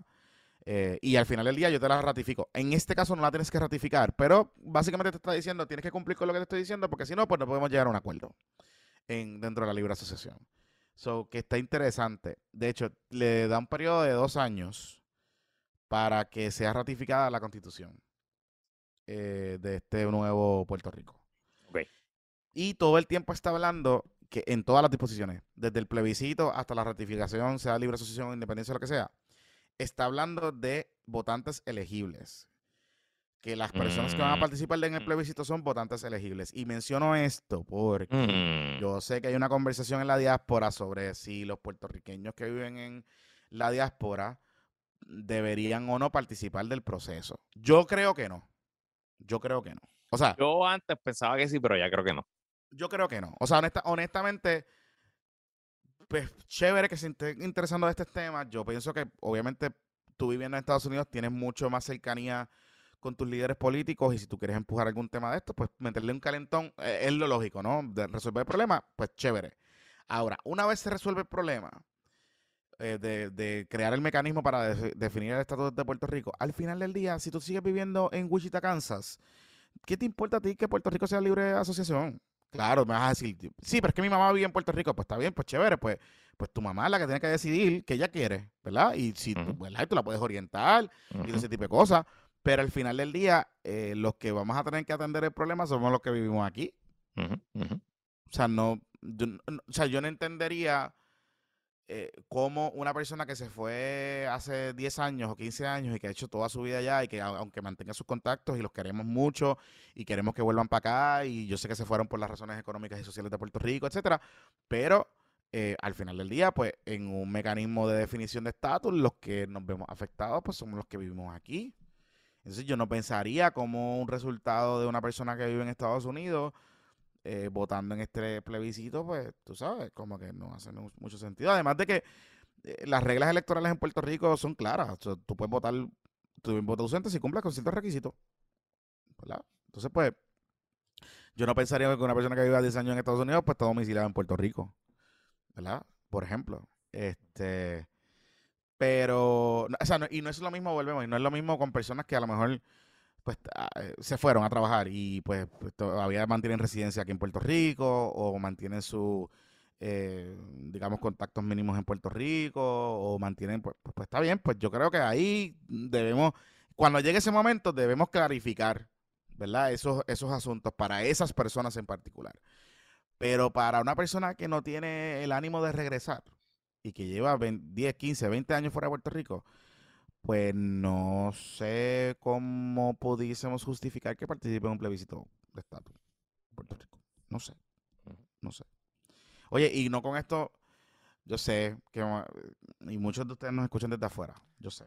Eh, y, ¿verdad? Pero hay que establecer las diferencias y las distinciones. Yo, estoy dispuesto a que me convenzan, pero honestamente, y de nuevo, esto es una posición que yo cambiaba. Hace 10 años si me preguntabas, a lo mejor te decía que sí, pero pues no sé, como que al final del día son los que viven en, el territorio, para usar una palabra problemática, los que tienen que decidir el futuro del territorio. Por eso, por eso, este por eso. Y, volvemos, o sea, hay casos y hay casos. Yo estoy dispuesto a, a escuchar, digamos, a personas que tengan, pues, de momento se fueron a estudiar, estudiantes, que llevan estudiando un tiempo, o, o personas que se fueron a trabajar y que, pues. Claro, pero ese es el elector voto ausente que todavía cualifica. Por eso, por eso. O, sea, o, personas que se fueron, o inclusive personas que se fueron a trabajar. Sí, sí, el, que cualifica para elector ausente puede votar, va a poder votar. Eso no, eso no debe estar out of the question. Eso está completamente. En, digo, creo yo.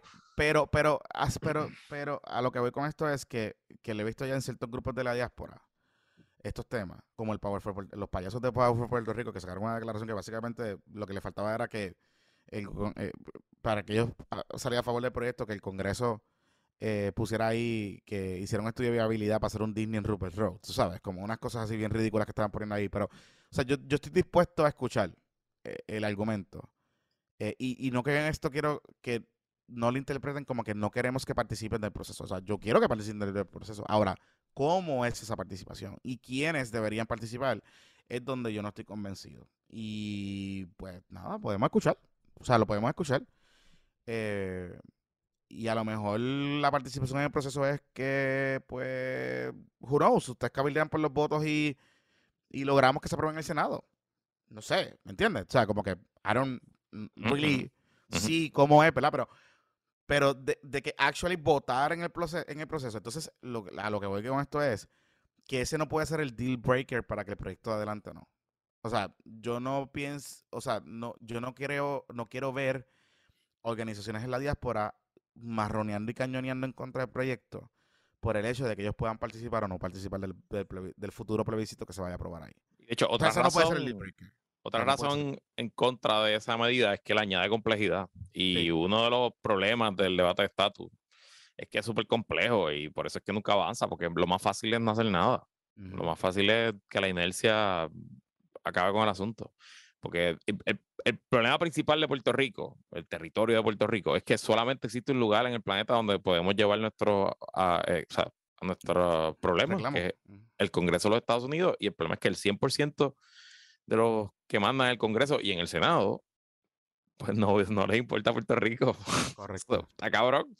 Eh, está, está duro, está duro. Está duro. Este, entonces, pues vamos a lo que es el tema puntilloso y que fue el asunto de la, lo- la- los cambios y las enmiendas hasta último minuto eh, el jueves en la mañana, que es pues la Ajá. ciudadanía americana bajo la libre asociación. Exacto. Entra ahí, entra ahí. Porque ahí Ok. es que está la cosa interesante. Según yo lo entiendo, y ustedes recuerden que la manera en que se establece quién es un ciudadano americano, pues ahí hay, hay varios casos del Tribunal Supremo a través de toda la historia de los Estados Unidos, pero como funciona hoy es que si usted nace en territorio que se considera americano, usted automáticamente tiene la ciudadanía americana por nacimiento. Exacto. Eso incluye embajadas y bases militares. Way. Correcto. Por ejemplo, John McCain, cuando corrió para presidente de los Estados Unidos, pues nadie lo llevó al tribunal porque él nació en Panamá, pero no, él nació en la zona del canal de Panamá. Este, y pues, pues fue ciudadano americano por. Y eso aplica a Puerto Rico desde la ley Jones, sí, la misma ley Jones de la ley de cabotaje del Exacto. 1917. Puerto Rico tiene ciudadanía americana por nacimiento. Todas las personas que nacen en Puerto Rico son Correcto. ciudadanos americanos automáticamente. De hecho, para bloguear algo nítido que está haciendo el Nuevo Día esta semana, eh, están haciendo una historia de los mejores 12 jugadores del, del, del baloncesto brutal. boricua. Y la primera, el número 12 fue Bush League. hombre, Bush Lee, que nació en Puerto Rico porque su mamá vino de la isla a Puerto Rico a parir. Eh, Mm. Y gracias a eso, pues fue jugador Y eso, del, y eso de Puerto Rico. y eso pasa mucho. Eso pasa mucho. O sea, de Yo- hecho, vamos, vamos, vamos a hacer, vamos a hacer, vamos a hacerlo, vamos a hacerlo más, más banal, más banal, Luisito Marí. Luis Miguel, exacto, correcto. Luis Miguel, Así que es. nació en Puerto Rico porque sus papás estaban en ese momento residiendo en. Puerto Rico, Sol de México. Sol de México, tuvo que renunciar a su sí. ciudadanía. Porque él, o sea, vamos, no es que no es que tuvo que renunciar, es que realmente él tenía derecho a la ciudadanía. No la pidió. No la pidió. Él no la pidió en ese momento. Él tenía derecho a la ciudadanía. sus papás no lo pidieron porque él era un bebé que no Exacto, sus papás no la pidieron, pero Exacto. él tenía por nacimiento, o sea, él- lo que es li- literalmente es decir, él tiene que llevar su certificado de nacimiento, decir que nació en el hospital, creo que fue en el. Ashford, ¿no? Eh, que nació en el hospital Ashford, va allí a, a la IANES, a, o a la embajada donde esté, en el país donde esté, y le dice, mire, yo nací en, yo nací en Puerto Rico, Míreme aquí mi, mi certificado de nacimiento. Y así mismo chinguín, chinguín, le, ah, usted es ciudadano, poma, pum, y ya. Y se acabó. No hay ningún problema, porque pues así lo dice la ley. Pero pues, ajá. eh, eh, es parte de la dinámica de, de esto. Entonces, Porque- lo que- las definiciones. Porque to- todo ese, todo ese contexto es importante porque lo que dice el proyecto es que al día después de que entre en vigor el pacto de libre asociación, ese tipo de ciudadanía en Puerto Rico deja de existir. Ya no va a ser automático que toda persona que nazca en territorio puertorriqueño automáticamente obtenga la ciudadanía americana. Adicional a eso, y por eso lo digo todo el contexto, importante, eh, la ciudadanía por nacimiento no es la única forma de acceder a la ciudadanía Correcto. americana, ¿verdad? Y todas las demás formas y maneras en que se accede a la ciudadanía americana se regulan por legislación, o en este caso podría ser por un tratado de libre asociación, que es una legislación que pasa por el Congreso al final del día. Ejemplos de ciudadanías americanas que no son por nacimiento, la más conocida y obvia es cuando un extranjero se casa con un ciudadano americano y luego de cumplir con los requerimientos de ley y luego de varios meses, años, depende, pues obtiene la ciudadanía americana por matrimonio. Obtiene primero residencia, ¿verdad? Que es lo primero que se le da, para que, que es un permiso legal para, para mantenerte en, en- en territorio estadounidense sin ningún tipo de visa. Y luego tú, tú comienzas un proceso de eh, naturalización, que es lo que se llama. El proceso de naturalización es que eh, tú empe- navegas ese proceso y llegas a convertirte en, esta- en, ciudad- en ciudadano estadounidense. Eh, con el pasaporte azul. Eso básicamente es el proceso para los ciudadanos. Eh, ajá, continúa. Este, y Lo otro que dice el proyecto es que una vez culmine el, la- el- la- nacimiento, ¿verdad? Ciudadanía Americana para el nacimiento de Puerto Rico, por el periodo de duración del primer tratado de libre asociación, que es de cuántos años? No me acuerdo ahora. No me acuerdo ahora. pero- No sé si eran 20, bueno, 20, 15, lo que sean. Va a aplicar por el tratado el mismo proceso de, de, o sea, de que todos los hijos de ambos padres ciudadanos americanos pueden solicitar la ciudadanía americana. O sea que probablemente se creará algún proceso en la embajada de Estados Unidos o en el consulado o qué sé yo, qué carajo, en la oficina del Seguro Social que esté regional, porque habrán en, en- en distintos lugares de que después de que nazca un bebé se lleva registro demográfico y va y se, después se inscribe y se le da ciudadanía americana para los y las que quieran hacerlo. Eh, y obviamente, para que eso continúe luego de que se termine el Tratado de Libre Asociación, pues tendrían que negociarlo en la renovación del Tratado de Libre Asociación. Mm, ok. Ok. Y ahí es que está el problema, ¿verdad? Y ahí es que está el problema, y obviamente por ahí es que se ha ido del 80 y pico por ciento de la discusión, por ahí es que se va por toda la. Porque obviamente la ciudadanía americana es, como dice el americano, el third grade, el third rail de la política boricua. Es como, ¿verdad? Ese asunto que tú lo preguntas en cualquier encuesta y si tú le dices a la gente si eh, atesora, por usar una frase de ciudadanía americana, te lo van a decir como 90% te va a decir que sí. Sí, sí. Eh, y de hecho el argumento, el argumento que está usando el liderato del PPD en público y en privado es que la libre asociación eh, no garantiza la ciudadanía americana. Eso es básicamente lo que están diciendo. Correcto. que- y, y- y hay que ser un poquito cuidadoso con ese asunto, porque la garantiza para los que la tenemos. O sea, No, nosotros no- que la, no te la quitan, exacto. no te la quitan. O sea, que tú, Correcto. el que, tú- el que los ciudadanos, hoy, los 2, 3 millones de personas que viven en Puerto Rico, mañana si gana la libre asociación, eh, mm, somos ciudadanos estadounidenses, a menos, a menos, a menos, a menos, que usted renuncie y decida, pues yo voy a renunciar a, o, o- o que la República Nueva de Puerto Rico de ciudadanía. Who knows? ¿verdad? Eh, es parte un poco de, de ah, es parte un poco de la dinámica, ¿no? Eh, porque eso pasa, hay, hay, hay países que tienen, te permiten tener ciudadano dual, hay otros países que dicen tienes que renunciar, ¿me entiendes? O sea, eso puede pasar. Pero a los hijos de esos 13 millones de, de ciudadanos en, en Puerto Rico, pues no van a tener automáticamente por nacimiento una eh, ciudadanía estadounidense. Claro. Usted va a tener 25 años de libre, de libre tránsito. Exacto. ¿verdad? 25 Entonces, años son. O sea, o sea, que, por ejemplo, yo pensaría que mucha gente, particularmente que tengan poder adquisitivo o lo que sea, pues se mudará en cercano al término, en aquellos casos que puedan viajar, y pues tratarán de que su hijo nazca en Miami o en Orlando, ¿verdad? Entonces, pues si eso ocurre, pues por disposición del código de, que regula la temas migratorios y ciudadanía estadounidense, pues ese hijo o hija tendrá acceso a ser ciudadano estadounidense por nacer en territorio estadounidense, ¿verdad? Eso, eso yo pensaría que eso pudiese pasar. Em, que algunas personas lo considerarían ese, en, ese, en esos 25 años aprovechando el libre flujo, ¿no? Eh, de personas eh, y libre tránsito a lo- al, al, al gobierno, al, al estado, a los Estados Unidos. Ahora, yo lo que me llama la atención es que desde el punto de vista político, ¿verdad? Y pragmático, tú vas a tener 3 millones de personas viviendo en un país extranjero, que son, ciudad- que, tos- que son tus ciudadanos. O sea, habrá... Mi pregunta es, haber- ¿habrá, tienen que haber como 30 millones de ciudadanos americanos viviendo fuera de Estados Unidos. Por eso, pero, pero sí, sí, pero no, no, sí, sí, sí, te va a verlo. no- Sí, no, sí, Pero lo que te Por quiero decir es que juntos en un territorio geográfico viviendo. Sí, sí, sí, claro. ¿sabes? Como que continuo. sin es como sin que, duda. Es la eh, realidad. eh, es la realidad. eh, eh, eh, viven 8.7 millones de, americanos, de ciudadanos americanos viven fuera de Estados Unidos. Por eso, Eh, porque ta- ta- estaría, estaría, inter- estaría interesante. Pero te voy a decir algo, Jonathan. eh, la razón es así porque así lo quiso Estados Unidos.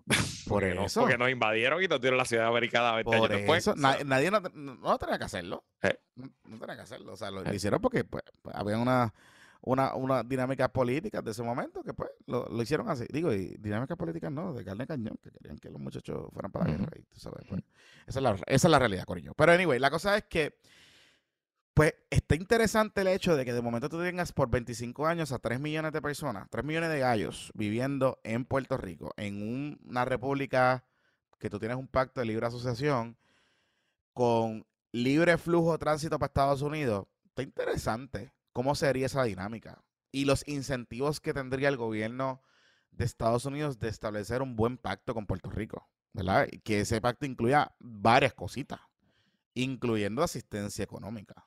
Y, yo creo que, Jonathan, todo lo que tú llevas eh, hablando en los últimos minutos es lo mejor de este proyecto. Es que realmente se pusieron a pensar un poquito fuera de la caja. Exacto. Y no se me murió todo el mundo en, la, en los tranques de siempre o en tratar de sacar demasiadas ventajas a favor de una fórmula versus otra.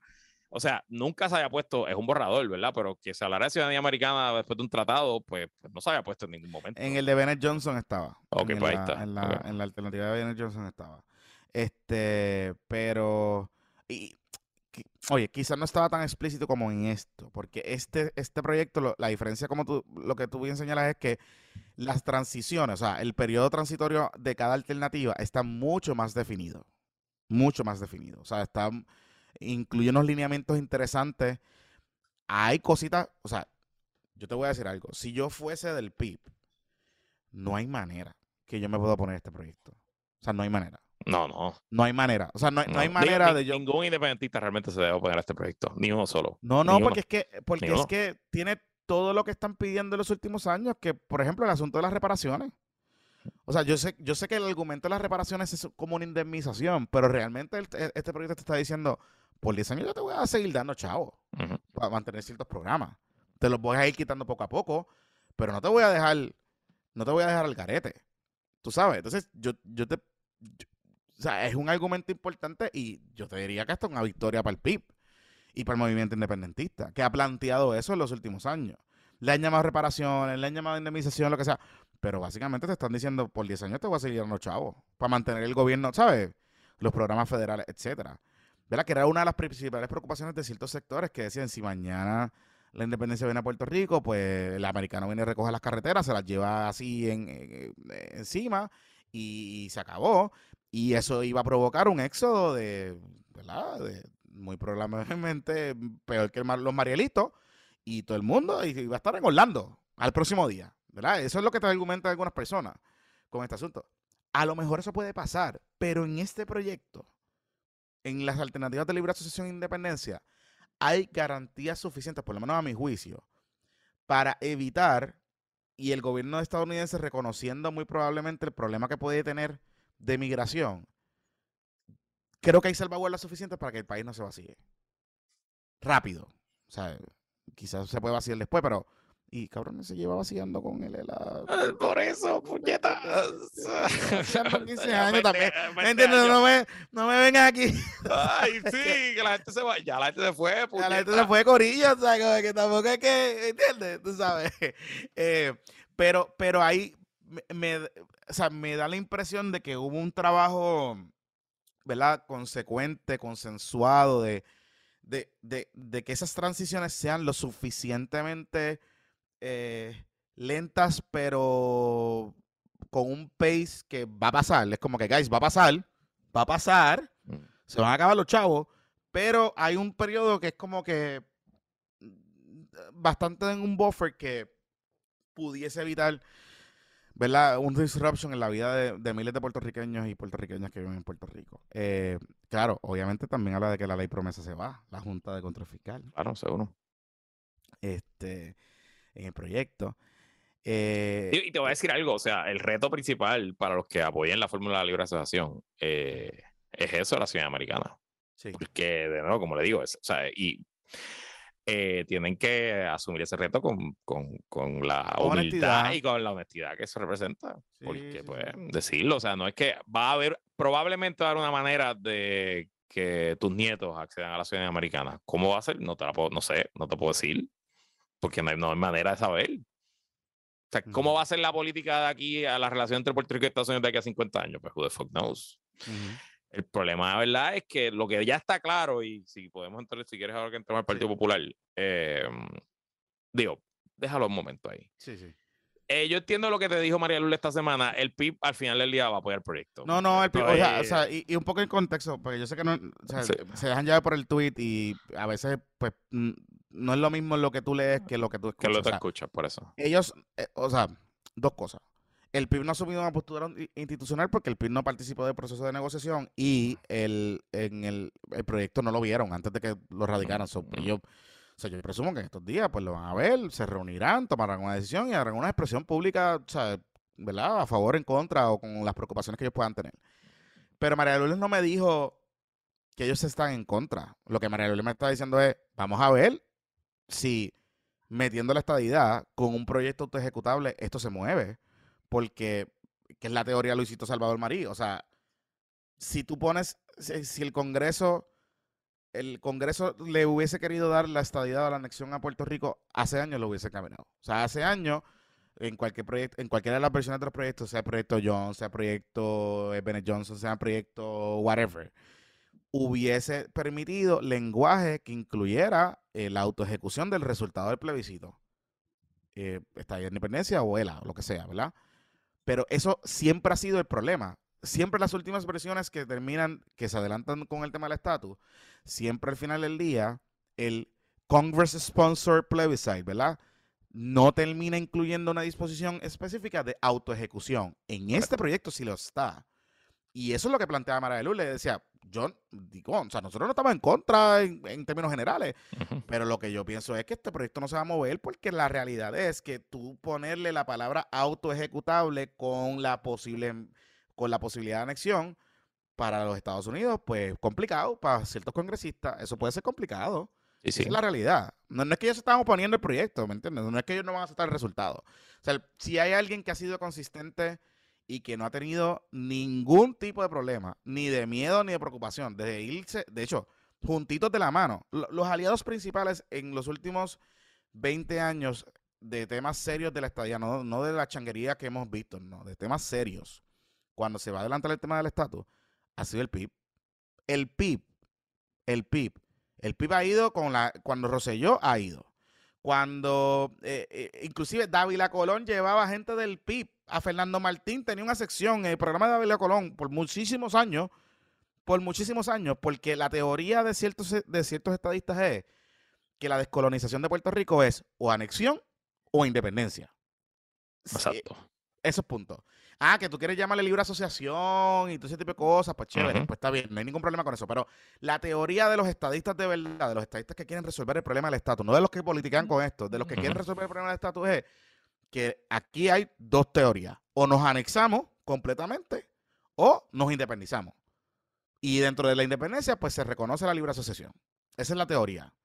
Y en esa, y en esa dinámica hay gente que siempre ha ido con el PIB. El PIB nunca se ha puesto a este tema. Lo que pasa es que, pues, hay que una realidad política, que es lo que tú has dicho. Tú lo has dicho en un sinnúmero de ocasiones, que un proyecto que tenga una definición que obliga al Congreso a que autoejecute el resultado. El Congreso no es pendejo, Corillo. el Congreso sabe que si tú un proyecto que sea estadía sí o no, o estadía va a independencia, la estadía va a ganar. ¿Sabes? Yo no tengo. Aquí la gente, me, o sea, podemos decir, mira, este, podemos argumentar y podemos hacernos pajas mentales. Ok, chévere Corillo, la inmensa mayoría de la gente en Puerto Rico, más de un 51%, si tú pones en un proyecto, un, un plebiscito autorizado por el Congreso o no autorizado por el Congreso, entre estadidad o la independencia, la gente va a votar por la estadidad. O sea, no, yo no tengo, quizás la independencia te saca, qué sé yo, 40%, who knows, yo no sé, ¿verdad? Pero, pero muy probablemente la gente va a votarte por la estadidad, por la cuestión de la ciudadanía americana. O sea, eh, eh, es la es la causa principal. Aquí la gente no te va a votar. hay mucha gente que no te vota por estatus, por el hecho de las cuestiones económicas. Sí, habrá gente, ¿verdad? Porque pues que reciben las ayudas federales, etcétera, pues que sí. Pero hay mucha gente que realmente te vota por eso, por, el asunto de la, ciudadanía, que esa es la píldora. O sea, eh, todo lo que hemos visto en la discusión estos últimos días y del clavo caliente que se está agarrando el Partido Popular Democrático en contra de la libre asociación es con el tema de la ciudadanía. Punto. Punto. Y es lo único que le quedó. Ahora, lo que tú dices es importante. Aquí tiene que haber honestidad también de los libres socialistas y de los soberanistas. Y hay que llamar las cosas por su nombre. La libre asociación es una independencia, Corillo. Es No sé por qué les da tanto estrés, de verdad. Tienen que liberarse, tienen que ser felices. Es diferente, es otra cosa, es verdad. Hay un tratado que regula la, la relación desde el día uno, ok. Pero, pues, o sea, vas a tener una, vas a poder acceder a las organizaciones internacionales y vas a poder, o sea, va a haber una embajada de Estados Unidos en Puerto Rico, o sea, nada, whatever. Eh, es un proceso de aceptación y de, de aceptar, de, pues, de luto, ¿no? Creías en una cosa que no existe, excepto la colonia pura y dura. Y por más que no lo repitamos y nos lo digamos a sí mismos, pues no lo va a cambiar. O sea, ¿qué más necesitan? Promesas, Sánchez Valle, eh, Oppenheimer, este, Ah, eh, a ellos. Corillo, en libre asociación, como dice Mangostita, nos quedamos con Miss Universe. Ah, nos quedamos con Millón y el papá. Bueno, tú sabes que yo vi a los Power for Puerto Rico, esos pájaros, dijeron Ajá, que ajá, eh, parte de sus cosas es como que un proyecto tiene que contener qué va a pasar con Miss Universe, qué va a pasar con nuestra representación olímpica. Who the fuck cares? La gente, ca- ca- o sea, Corillo, los únicos que han ido votando con eso y que usaron esa, apelando ese, ese sentimiento patriótico fue en unos anuncios en un momento dado que estuvieron bien cabrones en uno de los, creo que en el plebiscito del 98, que básicamente le, le quitaban así, si vas a votar, si votas por esto, te quedas sin equipo olímpico. Y le quitaban así, ¡guau! Y le quitaban el, el, el- el logo al, al muchacho del, del uniforme en un anuncio. Está bien, pero pues, eh, it is what is. Esa es la realidad. Esa es la realidad. O sea, a mí lo que me, me, me, me está bien curioso, Luis, es cómo el Partido Popular Democrático ignora su propia historia. O sea, la Es- es- evolución... Es negación, loco, es negación. Es negación, es creer que lo que ha pasado no ha pasado. De verdad, es creer que todavía hay algún espacio de probabilidad de tú estar dentro de una cláusula territorial que establece que Puerto Rico es su propiedad y tener gobierno propio y digno y que no cambie las situaciones. Y es no entender la historia de Puerto Rico bajo Estados Unidos. Puerto Rico ha cambiado, su rol en Estados Unidos ha cambiado según la política de Estados Unidos. Primero éramos eh, un sitio nítido para tener un imperio fuera de los Estados Unidos, después éramos un sitio nítido para crecer azúcar, eh, después fuimos un sitio nítido para tener bases de submarinos en la Segunda Guerra Mundial, después fuimos un sitio nítido para eh, ser un escenario B de la Guerra Fría contra la Revolución Cubana. Después fuimos un sitio chévere para hacer manufactura y después nos convertimos en un problema porque estamos en deuda para el carajo y nos pusieron promesa. So, eh, Corillos, no sé, esa es la que hay. Y como aquí también somos medio chango y no queremos reconocer nuestro rol en la posible guerra contra las drogas y los narcos, pues, Ujú. pues, pues no tenemos rol.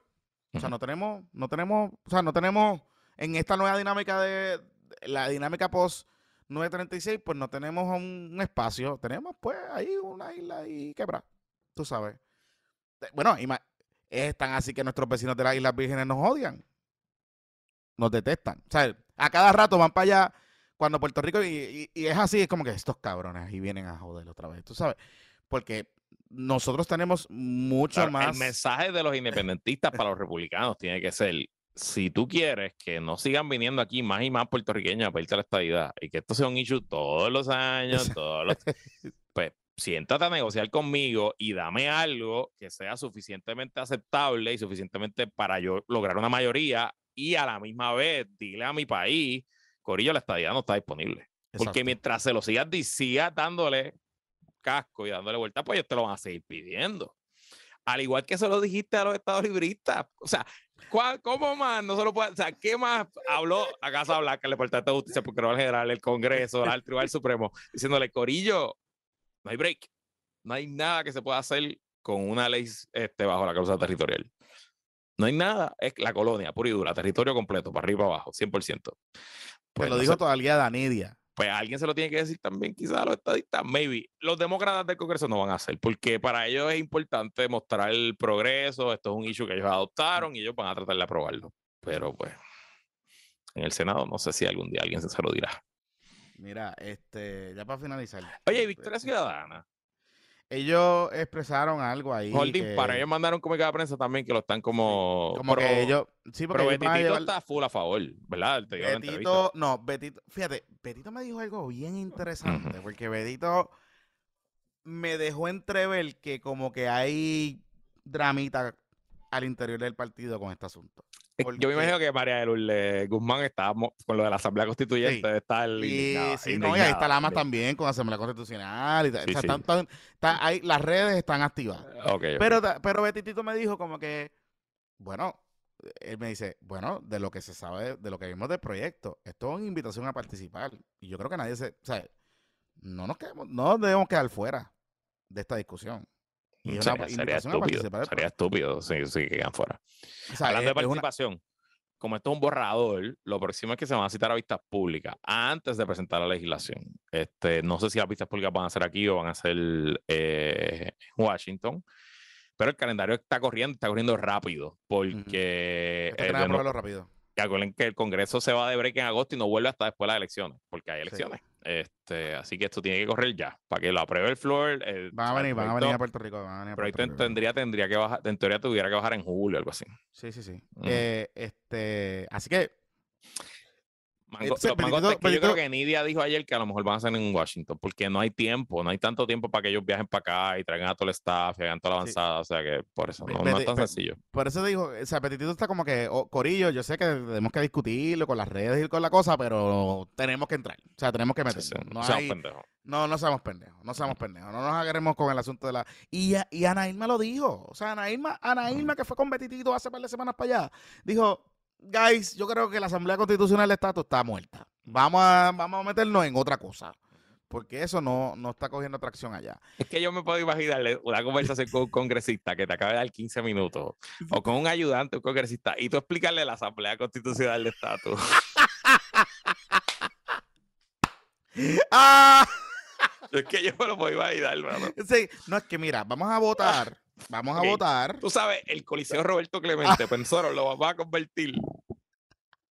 Vamos a vender empanadilla y. Va a haber paradilla, piña colada, bizcochito, donas hay más, donas hay más, donas hay más, tú sabes.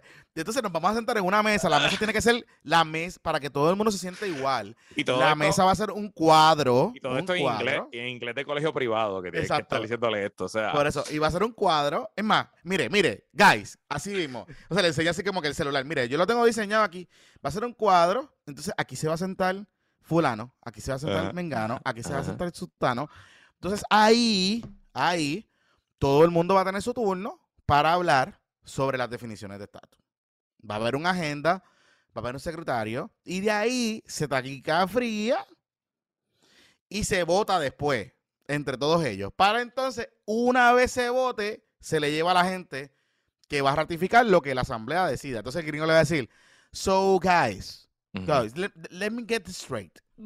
So it's gonna be a select group of people that's gonna define the status here.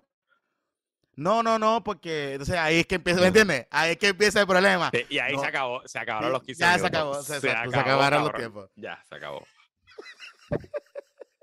Anyway, Ay. interesante Eh, semanita, mira. interesante.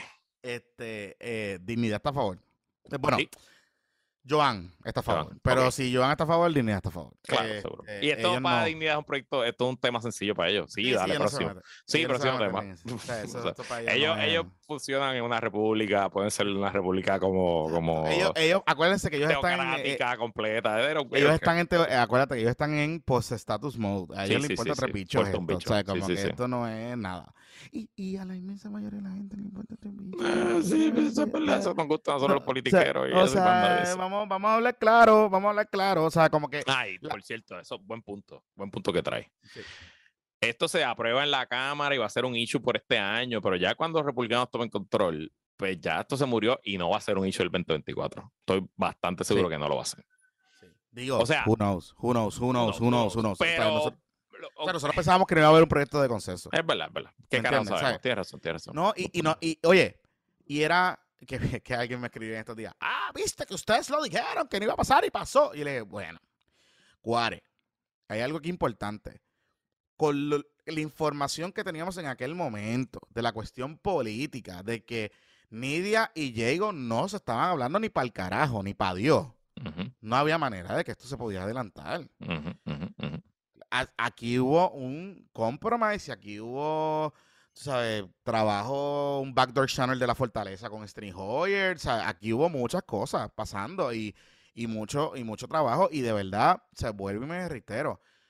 Quiero felicitar a los staffers de la oficina de Diego y de, y de Nidia. Y de ellos sí también. O sea, porque aquí hubo un trabajo que no es fácil, Corillo. O sea, son enemigas políticas, se han cuchillado públicamente. O sea, dos semanas antes de, de que de la foto de Diego y Nidia ni, se tiraron comunicados así como que en contra, ¿me entiendes? O sea, como que es un proceso complicado, es un proceso complicado y, y es bueno también ver, esto, esto, es parte del proceso político, Corillo, esto es parte del proceso de negociación y qué bueno que pasó y qué bueno que estábamos equivocados, qué bueno que pasó. Así es. Qué bueno que pasó. Así que nada, vamos a ver qué pasa. Vamos a hacer la pausa. Porque vamos a la pausa. Vamos a, vamos a hacer como un resumen de los chismes. Los o sea, chismes. resumen de chisme. Uh -huh. Chisme. Esto es chisme, puro chisme. En, en, en el próximo segmento. No se vayan.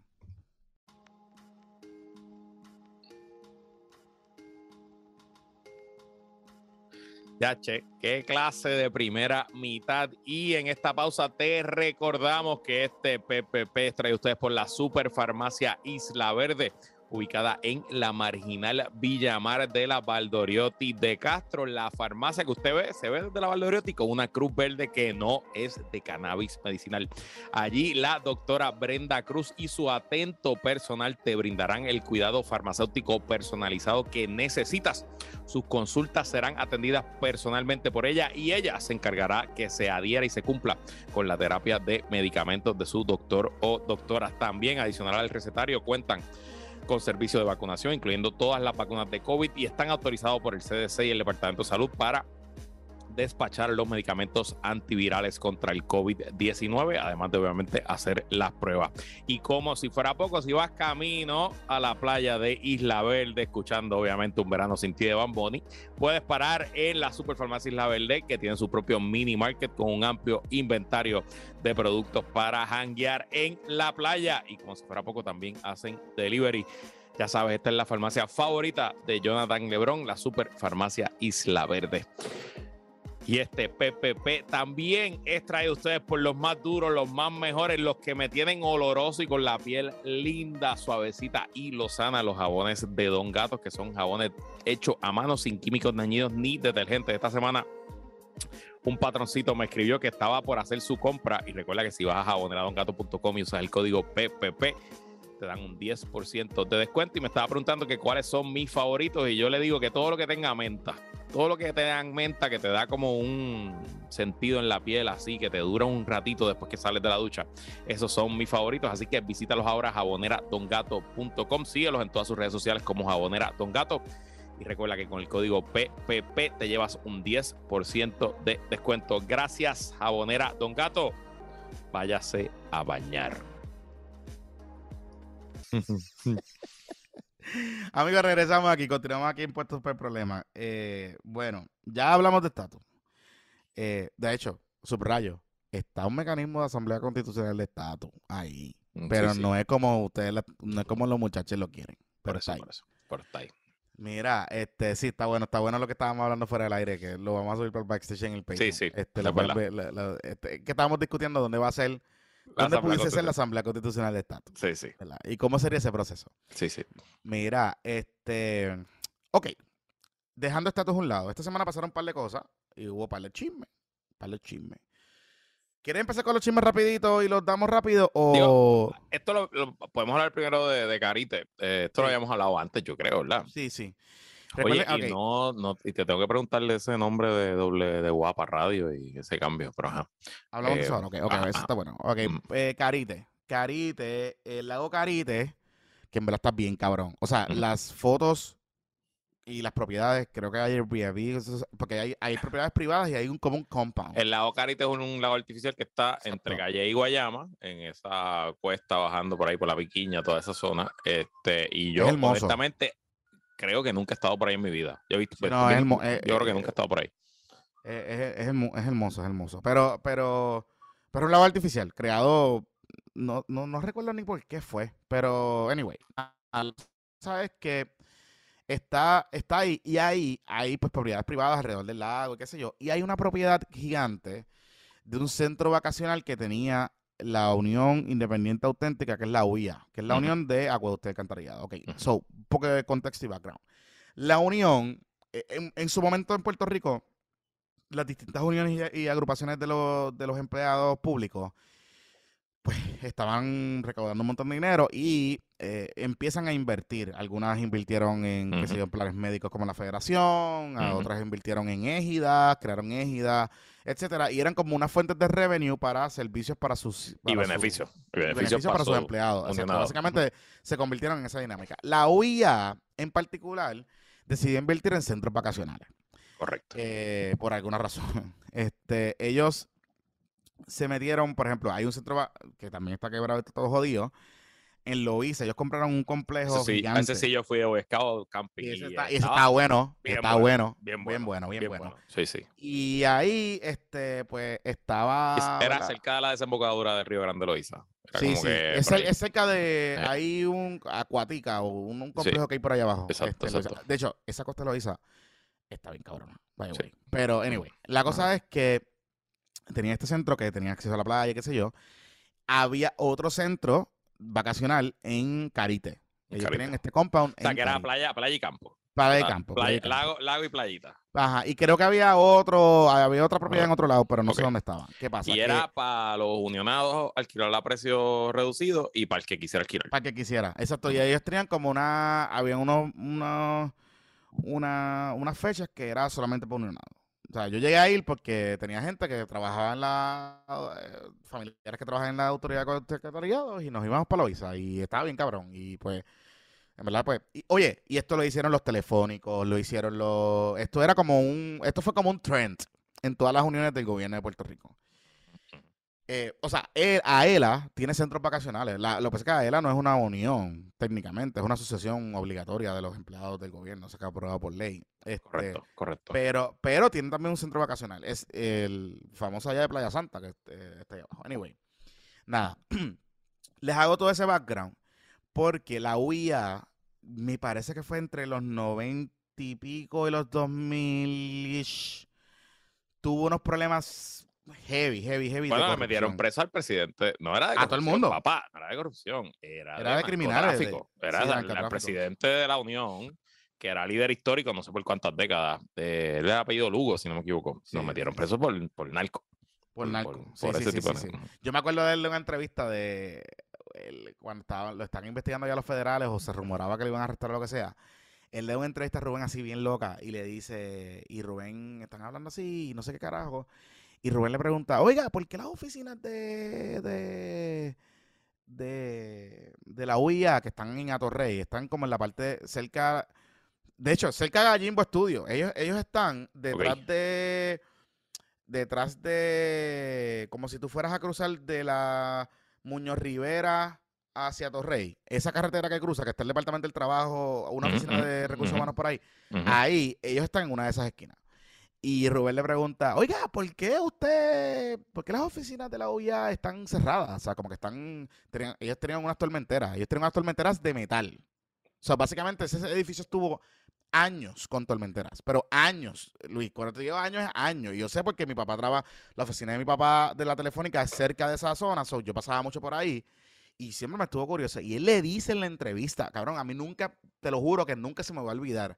Él le dice en la entrevista a Rubén, eh, es que los federales compraron una casa al frente y pues para que no vean un carajo de lo que pasa aquí, que es que carajo. Y le dice así, público, pa, no, es que nosotros estamos haciendo que, que los federales nos están investigando y, y, y tenían una casa al frente y no sé qué carajo. Parece que ellos descubrieron o algo así que había un movimiento extraño de agentes federales que estaban en una casa, que de hecho después sale en el caso. Aparentemente ellos estaban bajo surveillance en el, en, por, la- por las autoridades federales y esa y, y habían unas propiedades cerca a la UIA de verdad que, que estaban allí y lo arrestan y qué sé yo nada cierre el paréntesis porque después Papi, de estos eso líderes obreros vieja escuela. vieja escuela Ajá, cierre el paréntesis porque después de todo ese proceso, cuando ocurre esa situación, la UIA enfrenta problemas severos económicos y se va a la quiebra. Y se van a la quiebra estas- todas estas corporaciones, incluyendo la propiedad de Loiza, incluyendo la, la propiedad del lago Carite. Mm. ¿Por qué hago ese paréntesis? Porque el lago Carite, lo que compró Brock, no es público, No es del gobierno. No es del gobierno. no es del gobierno. es de la UIA. Y es una empresa de la UIA, o era de la empresa de la UIA, que creo que está en quiebra, algo así, estaba en proceso de liquidación. Y esa propiedad estaba en venta hace tiempo. O sea, hace años estaba en venta. Eh, ah, que tú puedes argumentar que Brock la compró porque tiene los de, de Capital Games y todas esas cosas. Pues sí, pues mira, sí, está bien. No, no te voy a, no voy a pelear contigo ese asunto. Al igual que el WWE, que nadie más lo compró. Pero nadie más lo compró porque. La- oye, y la propiedad de la Bocarita estaban pidiendo 2.5 millones. Creo que aquí hay puertorriqueños que tienen 2.5 millones que pueden comprar la propiedad de la Hay, Bocarita. hay unos cuantos. ¿Me entiendes? O sea, como que no, Mm. no, no la quisieron comprar. ¿Verdad? Y ese argumento de que no se están vendiendo. Tenemos que tener mucho cuidado, Corillo, porque esa propiedad estaba en venta hace años y nadie la quiso comprar. pues, Y la, o sea, yo estoy seguro, yo te puedo mencionar como cinco gallos que tienen 2.5 millones de pesos en el banco. O más. O sea, tienen más de, más de esos chavos. Y pudieron haber, y pudieron haber comprado esa propiedad, como pudieron haber comprado el W, como pudieron haber comprado un sinnúmero de propiedades en Puerto Rico, porque no estamos hablando de las casas de, de Dorado que costaron 50 millones, estamos hablando de 2, pun- literalmente 2.5 millones de pesos. Eso era lo que estaban pidiendo por la propiedad. Y se vendió por 1.5. Pues eso es pocket change. Eso es pocket change. O sea, yo no tengo 1.5. Yo- ¿Tú tienes 1.5 millones no, de pesos? Yo no, no tengo lo tengo, 1.5 no millones tengo. O sea, no. y la inmensa mayoría de la gente que nos escucha, muy probablemente no, tiene No lo 1.5 tiene. no. millones. Quizás algún Ah, oligarca, algún oligarca quizás. Claro, pero tú puedes argumentar. Y, y, oye, y no quiero minimizar. Claro no que quiero no. minimizar porque Claro yo que no. Pero tenemos que tener mucho, mucho cuidado en seguir inflamando con este tema. Porque al final del día la gente no tiene los chavos y el, que los tiene no los va a meter, pues no nos podemos quejar porque venga otro y lo compre, Corillo. O sea, porque estás cayendo en la peleita de los, de los riquitos. Lo que hay es desplazamiento de capital. Ah, que ese desplazamiento de capital está provocado en gran parte por la ley 22 y por la ley 60 nueva. Muy probablemente sí. Muy probablemente. Yo no te estoy diciendo que no. O sea, Brock no hubiese venido si no hubiese tenido decreto. Pues está bien, ok, chévere. Yo te hago te lo compro.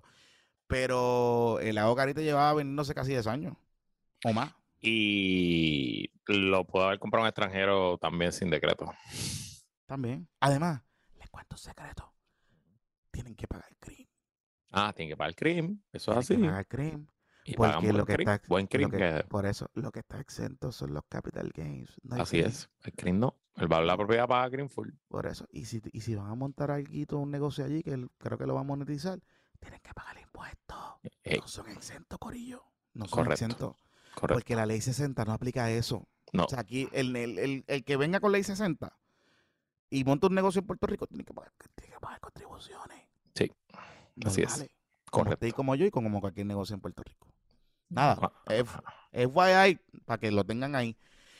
Lo que me lleva, Luis, a mencionarte algo que me llamó mucho la atención en estos días, Corillo. El negocio interesantemente entrevistó a un realtor.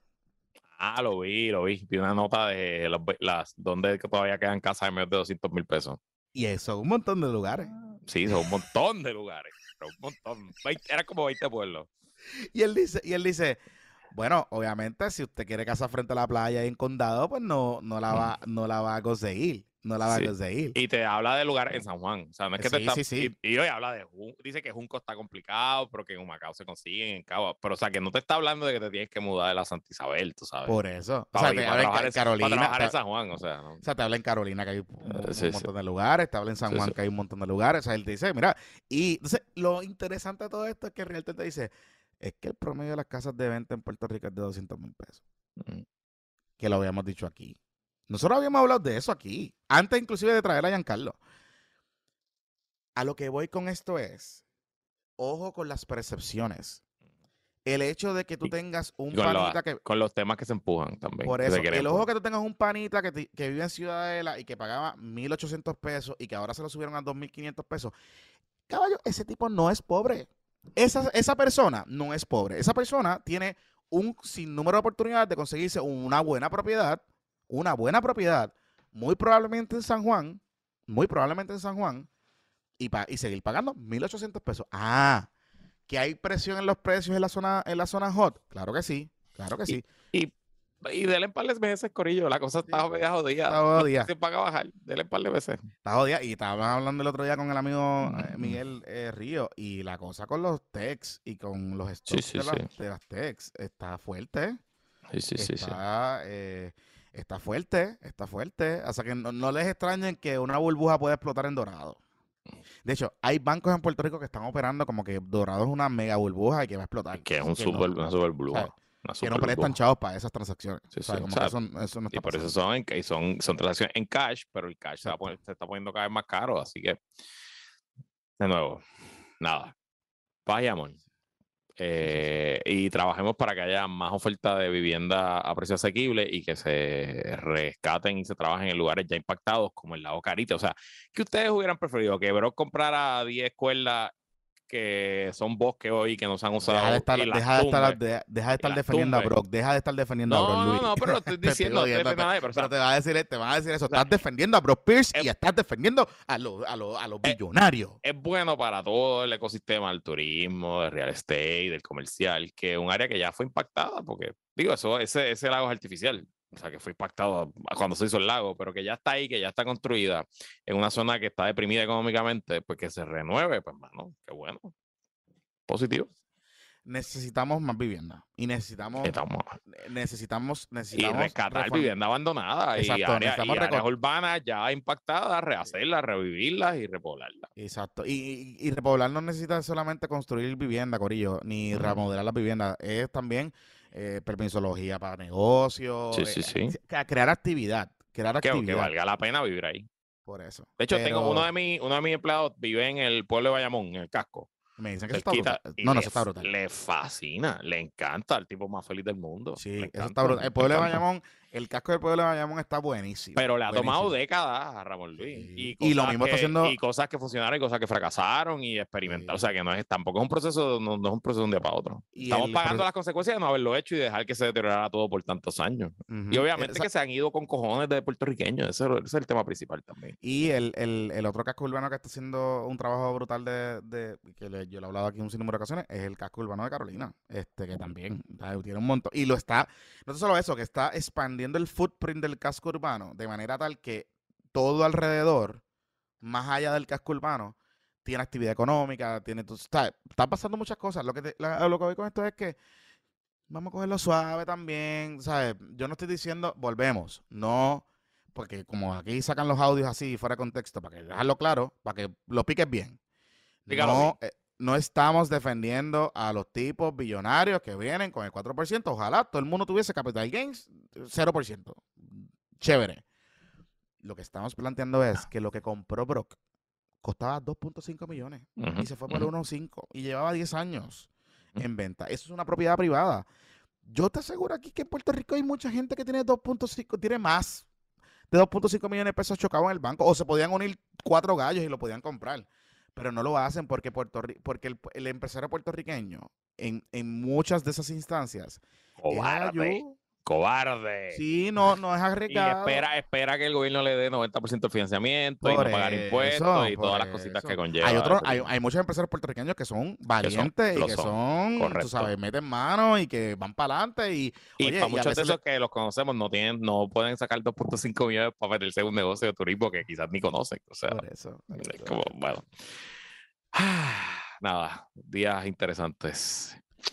En la que más tenemos. Oye, van a votar a Wanda Vázquez de la Interna. Qué mal.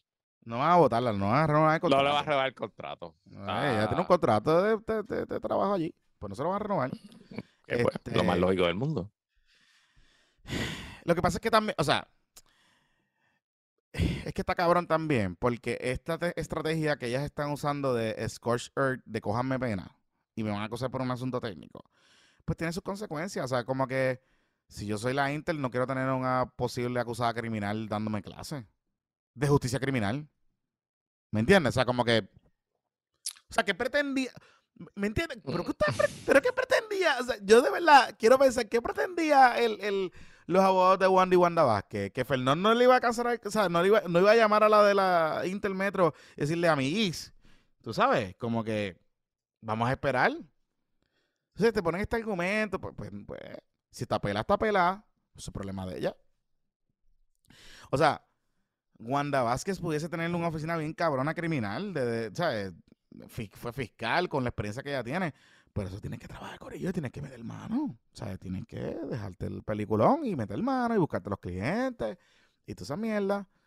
Pero pues, si no lo hizo, o venda el carro del BM. Yo creo que eso es un list, Jonathan. Ah, ya. La de que ellos estaban bien embrollados cuando Pero la, es cuando la un ese carro. ¿El, ¿Un leak que le está pagando o un leak que le regalaron? Ah, bueno. Eso lo sabrá el gran jurado. ¿Entiendes? Eso lo sabrá el gran Porque si te jurado. lo regalaron, si te lo regalaron, oiga, los carros, los carros usados han subido un montón, han apreciado de valor, y esos carros a esos niveles han apreciado de valor. O sea, vas a sacarle Mm. buenos chavitos, este, eh, juez Reverón. Vas a sacarle de chavitos. Oye, ese rumor de que se están divorciando, la verdad que la gente le, es bien chismosa. es bien chismosa. Bueno, allá, allá, o sea, ya en Twitter PR tienen toda la película de- del divorcio. No sé lo que tienen toda la película del Pero lo divorcio. dijo la Comay, ¿no? Lo dijo la por Comay. eso que la Comay dijo es, pero antes de que la Comay lo dijera, ese, ese es rumor lleva corriendo ya hace par de días. De que se están divorciando, no sé qué carajo, y whatever. Y no solo eso, que ya Twitter PR también está divorciando a Cari y a Andy. Ah, también, también. Sí, sí. Qué chismosos son, de verdad. Oye, la verdad que. o sea, la teoría es que se están divorciando porque como los van a acusar, para que entonces proteger los assets, y qué sé yo. Oye, hay gente que hace eso, está bien, pero a lo mejor no tienen capitulaciones, se divorcian, se vuelven a casa y eh, lo hizo, lo hizo Elías Sánchez con lo hizo Elías Sánchez hace mucho tiempo y se divorciaron se volvieron a casar. Este, pero, pero mm, tenemos que esperar. O sea, como que, y además, si se divorcian, pues, ¿cuánta gente se divorcia en Puerto Rico? Más de la mitad de los matrimonios. Pero el BM está allí, Corillo. El BM sigue en casa de Wanda. O sea, tranquila, porque Mira, pero una- esta semana no, no pasó, nada. Los federales se nada. la cogieron libre, están, estaban también no, de no se la, convención. no se la cogieron libre. No. No. se la cogieron libre. Ellos no van a arrestarla. Ok. Eso va a bajar una acusación un día y ya y la van a citar al tribunal. Que llegue tal día. Correcto. No la van a arrestar. No la van a arrestar. Ya, ya ellos están decididos de que no la... O sea, eso es lo que todo el mundo que ha hablado que se le quita a estos procesos y que conoce más del Tribunal Federal me dice, si ella está diciendo eso, no la van a arrestar. Porque lo- no le van a- los federales no le van a dar... el- ya ellos están interpretando que eso es un win para ella. Y ellos no le van a dar el win. Le, van, le van a radicar los cargos y le dicen, llega Corilla. Ujú. Y ya está. Mi ciela llega allí a... al- Y mm, te enteraste de algo más de la investigación a Pierluisi No, no, no, o no, nada no, no nuevo. más- o sea, no hay lo que, nada de lo que hablamos del martes para acá, nada nuevo. No hay, no hay más nada, no hay, no hay- O sea, ahora, ahora todo el enfoque es de cuándo, cuándo va a pasar lo de Wanda. Ese es Ok. el... Ok. O sea, toda la atención es sobre Wanda. Porque esa es la que está, esa es la que está ya a punto Sí, de esa es la que está cuadradita. Y ya está la, la acusación, la declaración de culpabilidad de Blakeman y con eso pues la deben tener a ella. Sí, sí, sí. con sí. eso y lo de Fajar, obviamente, Y lo, lo que de da Fajar. Fajar. Lo de Fajar y, y- y la acusación va a ser muy probablemente, como tú dijiste, es Wanda Vázquez y el pájaro y venezolano y Belutini contra el gobierno de los Estados Unidos. Exacto. Este va a ser US, Wanda Vázquez, Belutini versus Ajá, ajá. Y estoy seguro que los federales, como son tan cabrones, va a hacer eh, Wanda Vázquez versus US. Sí, sí, primero a Wanda para que salga el nombre, para que la historia y todos los Para que la historia el, el New York y la- Times y diga la- US exacto. versus Wanda Vázquez. Exacto, y en el Pacer y en Por todas las ahí y va. en todas las- y en todas las de estos, Pero es se van a Titi Wanda, mano. Por Titi Wanda, qué injusto es la vida Qué con ella. Pero ahí, también, ahí tienen un Yuri Party que dicen que ella no puede pagar la, la defensa. Yo me imagino, esa defensa es carísima. ¿Y va a recoger el chavo o qué va a hacer? Pues, pues algo tendrá que hacer porque Pero los abogados decían, es que, es que están cabrones. O sea, Guardiana no le preguntó nada de eso, pero los abogados decían, nosotros estamos recibiendo pagos, pero no de un tercero. No de un tercero, no de un tercero, que quede claro. Y la gente se va a sorprender cuando la gente sepa de dónde ella está pagando las cosas. A nadie le importa. Vamos a empezar. Eso es lo primero. Y lo- O sea, de hecho, como que unánimemente en el PNP odian a Wanda. Ya lo mano. Mucha O sea- gente, mucha gente estaba como celebrando así, como bailando en la tumba. O sea, como que Vázquez. Sí, sí, Twitter, Twitter 51 estaba. Sí, Twitter 51 está alineado. Sí, sí, estaban. alineado. Y no estoy hablando de los Hasta que te dicen que te dicen que, no- que es hasta bueno para el PDP que arrestar a Wanda y yo. Diablo, brother, cógete lo sabes. ¿Sabes? Exacto, exacto. bájame un poquito, bájame un poquito, pero ok. Tú sabes. Sí, yo me, me, me de esto, tú sabes, me he quedado en shock, me he quedado en shock. Este, oye, eh, yo hablé de esto en el Bizcochito Report, pero el chisme del subsecretario de Educación está bueno. Mm. Está, está duro, está duro, está duro. Oye, Eh, pero ese tipo está en tierra que hasta para los premios de maestro del año quería meter a los PNP. No solo quería meter a los PNP, eh, quería meter a ciertos corillos de los PNP. Claro, obvio, porque, Porque sí, no, sí. no era, no, era, no era que era PNP, no. no, es, que- su corillo que él domina en educación. No tan solo eso, Ajá. no tan solo eso. Que corillo que él de alguna manera u otra pues quería tener cerquita y Ah, sí, o sea, quería, quería conocerlo bíblicamente, es lo que tú quieres decir. Ay, rayos. ujú, Aparente ujú, alegadamente, obviamente. Sí, sí, sí, sí, sí. O sea, Eh, no es que eran solamente PNP, era que eran solamente PNP y cercanos a él. cercano. Es- sea, ese era el asunto aquí. O sea, que no solo es el discrimen político, es que puede haber acoso sexual o, este, O, o, o no o necesariamente acoso violaciones- sexual, sino... violaciones laborales. Ajá. Sí, sí, porque si un ejecutivo de una agencia está dando favores o premios a cambio de, pues, De que me O envíe una foto. podría, o- podría ser ilegal, podría ser ilegal Jonathan Lebron. Claro, o podría ser un escándalo bien cabrón. O sea, Sí, sí. que no es la o sea, primera vez que sí, pasa. sí, sí, como tú dices, él era el hombre de confianza de Cari y le dejaron al secretario que lo votaran, pues la cosa debe ser más Sí, seria, y- suficientemente y- seria. Y no solo eso, que, la, que a todos los secretarios y secretarias del gobierno de Puerto Rico y funcionarios que están en esos niveles de confianza, como Pipo está caliente por las cosas que están pasando y por lo de Andy y Puerto Revolú, Pipo los va a votar. Ya se lo hizo Javier Carrasquillo. Y nosotros veníamos hablando de Javier Carrasquillo hace dos años casi. De que estaba caliente, de que estaba en la lista de los calientitos, de que lo están investigando, ese tipo de cosas. Esta semana bajo la acusación, la, una recomendación de FEI, que muy probablemente va a ganar, porque usted sabe que el FEI no gana una, Mm. bajo una recomendación de FEI, y, eh, y allá pues lo votaron. Y así va a ser, de ahora en adelante, así va a ser. O sea, aquí no, no va a haber break. Claro, este Joaquín Sánchez va a conseguir un guisito y no lo va a dejar desprovisto, chavito, tú sabes. Pero de la posición, pues no va a estar, no va a estar como, como, como esto. Y lo mismo va a pasar con todo el mundo. Así que alíñense, alíñense. Oye, hablando del fake, quiero felicitar al abogado de Maritere González, que no habíamos hablado de eso. Sí, mano. Digo, eh, oye, es convicta, ¿verdad? Porque pues se declaró culpable, pero, pero, pero, pero no, no por, ¿sabes? No, Ah, un, un buen acuerdo, un- no un buen acuerdo. un acuerdo menos grave de no rendir informes de ética a tiempo. Creo que es el- la falta. Sí, sí, sí, sí, sí, sí, sí. De hecho, este, tengo que decir, el, y le envío las felicitaciones porque el licenciado nos escucha. Y me lo encuentro a Ok. cada rato. Él trabaja en el mismo edificio que estoy, eh, que él tiene su oficina en el mismo edificio de, de, mi- de mi oficina en, en Santurce y me lo encuentro. O sea, coincidimos a cada rato. Estudiamos, de hecho, estudiamos juntos Derecho en, en la Católica. Mira, a ver que le manda, que le manda el perfil del bufete a Wanda. Así que, sí, así que eh, le, le envío la, felicita- le, Lo la- le Ah, felicitación porque le envió la felicitación porque en verdad, pues lo logró, lo pelearon hasta lo último y lo logró. Claro, Maritero Mm. tendrá que pagarle unos chavitos al Face, esa mierda, pero lo lograron, lo lograron. Aquí lo que está cabrón es que la otra gente que estaba envuelta que se revolú, pues no pasó nada. Y el Face no, lo- no, no hicieron nada. Se, o sea, ¿entiendes? Pues nada. Is what it is. It is what it is. Eh, digo que esa acusación como que le formó un revolotito a Ramírez, ¿verdad?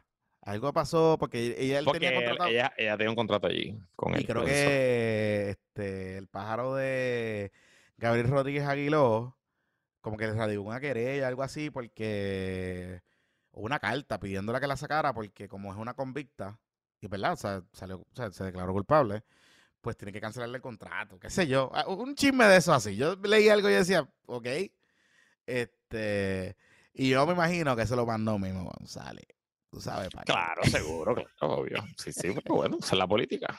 Exacto, exacto, Así, exacto, así es este negocio. Mira, este, ya para finalizar, Oye, uno que está caliente, una semana caliente también es Elon Musk. Está calientito, Diablo. calientito, y está quedando como sin chavito también. Cómo fue que terminó Tesla ayer. Deja ver, deja ver, deja No solo eso, que le sacaron lo del lo del caso de hostigamiento. Correcto. De, de Ok, le- un- eh, el Business Insider publicó el jueves, en algún momento, Mm, un día después de que Elon Musk tuiteara, ah, los ataques que me están Sí. haciendo, por ahí vienen unos ataques contra mí terribles, la política, qué sé yo. Eh, pues Business Insider publicó con evidencia eh, de que en el 2016 eh, una azafata de SpaceX este, porque pues la compañía de espacial, el, jet de SpaceX y una azafata que trabajaba en el crew eh, fue encouraged por la, compañía para que si se certificara como masajista y le diera masaje a Elon Musk. Y la alegación, según Business Insider, es que en uno de esos masajes él se puso a ella, le enseñó Se su le sacó el pipí, le pene, sacó el le dijo, ajá, este tú sabes, dame qué más me vas a hacer, bla, bla, bla. Le dijo, te voy a comprar un caballo si me eso puede ser, aparentemente. Qué taque, cabrón, un caballo. Sí, cabrón. Porque ella corría a caballo. Ah, ella corría a Eh, caballo y le ofreció, caballo, sí, sí, y le ofreció sí. un caballo y le ofreció un caballo a cambio de que le masajara el pipi. Ay, Dios. Ajá. Y pues nada, ella meses después presentó y al final renunció con un severance de 250 mil pesos y un non-disclosure agreement. Ajá. En el 2018 pagó la compañía. Este, y pues nada, lo publicó Business Insider y ayer Elon puso un tweet así como que estoy buscando reclutar el equipo legal. Pues, va a buscarlo porque el tweet está cabrón. Sí, o sea, lo- lo- Este- pero lo que está curioso es que el timing del tweet de que vienen unos ataques coincide Ajá. con la publicación de la historia, que parece ser, parece ser que fue que él, eh, Business Insider le pidió una reacción. Eso fue el miércoles, correcto. Ajá. Y, publicaron, y publicaron jueves. Y él sacó, esto lo tiró, él lo tiró rapidito, o sea, es como que... Que, de eso- Business, Insi- Business- Business Insider es tremenda publicación de negocio. Para Sí, sí, de buena, negocio y cosas, buena, muy buena. tremenda publi- Entonces, mira lo que el tuiteo hace 19 horas. Tesla is building a hardcore litigation department where we directly initiate and execute lawsuits. The team will report directly to me. Y dice aquí, please send three to five bullet points describing evidence of exceptional ability a un email ahí de Tesla. So, tremendo, sí. Así es que funcionan las cosas en el mundo. Sí, sí, sí, sí, sí. Pero todo está pasando porque desde que anunció que iba a comprar Twitter, su eh, la acción de Tesla se ha ido al piso, ha bajado en los últimos, en el último mes, ha caído 34.5%, estaba en 1.008 dólares el 21 de abril y hoy está en 663,90. ¿Y cuál es el problema? Que la gran mayoría de la fortuna de Elon Musk es basado en el número de acciones que él es dueño de Tesla. Y, y, y, y, y, las acciones de él están colater- cole, ¿cómo es? Eh. Exacto. Exacto, es, cole- es colateral de eh, su transacción con Twitter. O Porque sea él va a comprar Twitter con su dinero, no es Tesla Exacto. comprando Twitter, es Elon Musk comprando Twitter. Eh, Y el, el acuerdo era a 45 billones y bueno, pues está complicado. Yo creo que eso no va a cerrar, ese acuerdo. Y de hecho, él Pero está, él está tratando de buscar un out. buscando de salirse, diciendo que Twitter tiene demasiados bots y que la mayoría de las cuentas de Twitter son fake. Ah, no, no me jodas. De verdad, ¿cuánto tiempo tú llevas usando Twitter que no sabía eso, cabrón? no O solo, sea, eso, no solo eso, que, que hay otro problema con, con ese asunto, que el, el tema de, de Twitter es que él no hizo due diligence. Ellos no hicieron, so, básicamente ellos están en la transición al acuerdo, pero no hicieron due diligence antes. Ellos están haciendo el due diligence ahora. Entonces, el, el, el out para él salirse, pues él está tratando de manufacturar el out, pero tiene que pagar un billón de pesos si no se da el acuerdo. Y Twitter parece que va para adelante, o sea, quiere ir para adelante con la transacción. Digo, porque necesita chavito también. También que necesita unos chavitos ahí para que, tú sabes, para poder seguir operando. Mira, este, hablando de chavito, esta semana se anunció que Paquito tiene un entendido ah, te sí, paré. por tanto. esto. con el asunto del 4%. Yo, Ok, te- te- para te doy- recuerden, la ley 154 que la aprobó Fortuño le cobra un impuesto de 4% a las manufactureras en Puerto Rico que lo pagan al gobierno central y por un acuerdo entre el gobierno de Fortuño y el IRS de ese momento de Barack Obama, eh, el IRS le dio break a esas empresas que lo que pagaban aquí lo cogieran como un crédito allá. Pero eso se agota ya, se acaba el, a fin de este año porque desde Trump y ahora con Biden le, le cambiaron, le dijeron a Puerto Rico, cabrones, nosotros no le vamos a seguir aceptando eso. Entonces, que le anunció Paquito en exclusiva al nuevo día y no a nosotros. Pero bueno, está Sí, bien, está cosas bien, que pasan. Ajá. Ajá. pues, Este, sí. Estamos enchismados porque sé que, y lo estamos diciendo porque sé que lo escucha. Para que, para que sepi. Este, mira, eh, le dice que él logra un entendido con el Departamento de Hacienda, de Tesoro Federal, de básicamente convertir el 4% en una contribución sobre ingresos. De, o sea, como un impuesto, digamos, a, a esta, a estas empresas controladas foráneas. Y que ese acuerdo, según lo que dice la historia, eh, el Tesoro de los Estados Unidos le va a dar un crédito por el total de lo que la empresa paga en Puerto Rico. Eh, a- a- a- en- sobre contribuciones de la empresa en Estados Unidos. Pero, que ahí me estuvo bien interesante, él dice que aunque es un entendido, el Tesoro Federal le está exigiendo que legisle y que tiene que llegar a un acuerdo con la legislatura local, que es con Tatito, porque como es una legislación de, contribuciones, tiene que empezar por la Cámara. So, aquí hay un problema, no un problema, es un cuestión de tiempo, ¿verdad? Y es que la sesión legislativa está corriendo, este presupuesto, está, hay, varias medidas contributivas corriendo a la misma vez, que muy probablemente, pues hay algunas que no se van a poder aprobar. me parece, ¿verdad? Que la prioridad debe ser esta, esta medida de la 1.54 porque... Sin duda. O la más importante está el 20% del presupuesto. O sea, no hay, break. Así que yo pensaría que el postureo que hay con la reforma contributiva y con algunos asuntos, etcétera, se va a poner todo a, a un lado y se va a aprobar este o sea, se va a aprobar la legislación para el asunto de la, de la, del impuesto. Ahora, lo que no me queda del todo claro es dónde está la Junta. Porque si, la, si la Junta se pone creativa, se jode esta pendejada.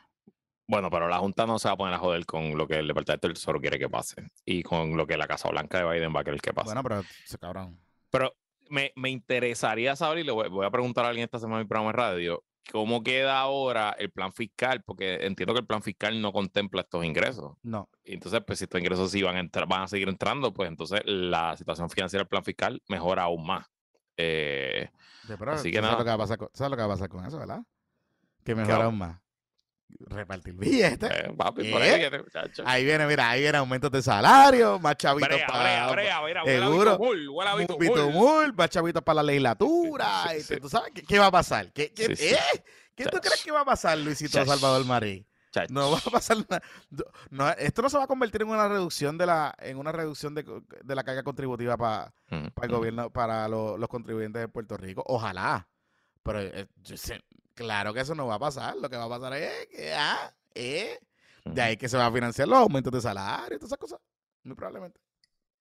Mira, este, hablando de reforma contributiva, eh, Paquito en esa historia también eh, empezó a revelar las recomendaciones de reforma contributiva de lo que él le está recomendando al gobernador, que era algo que nos había adelantado, él había hablado de eso, que, que está buscando la manera de, de que todo el mundo recibiera alivios sustanciales en, la, carga contributiva.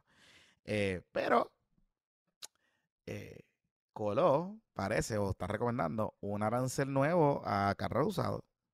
Ah. Oh.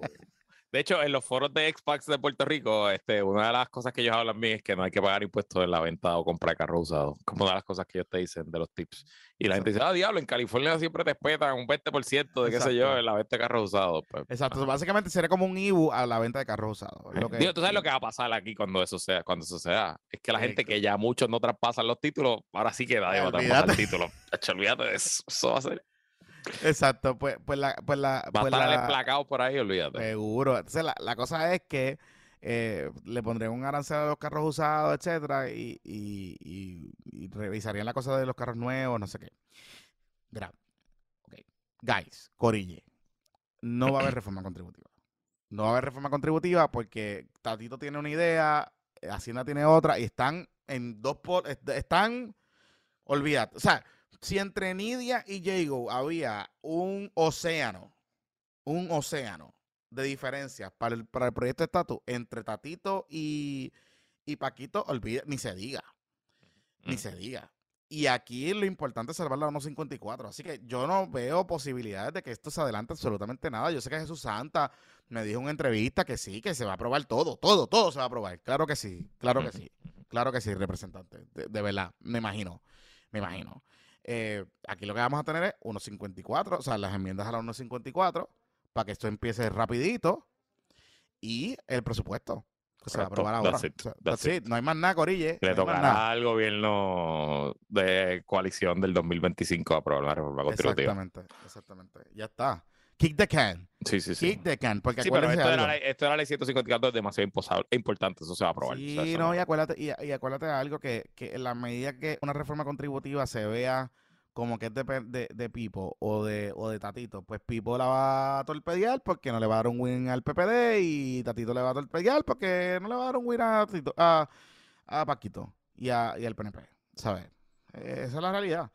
O sea, si no hay un proyecto de consenso, que no lo hay, porque si tú lees las recomendaciones de Tatito y tú lees las recomendaciones de, de, de Paquito, están, eh, o sea, es como dos mundos distintos, ¿sabes? Como que son dos, con- dos sistemas contributivos di- di- distintos, ¿sabes? Oh, como que, ok, pues, ok, pues no vamos a hacer nada. Pero donde se supone que debe haber acuerdo a unos 54, digo, que si quieren salvar el 20% del presupuesto que gobierno de Puerto Rico, porque si no, pues, pues está bien. Hay que votar gente. Ujú. ¿Verdad? Esa, esa es la realidad. Mira, va a irnos. Dime. Viste- es que tienes una foto, cabrón, de Miguel Romero.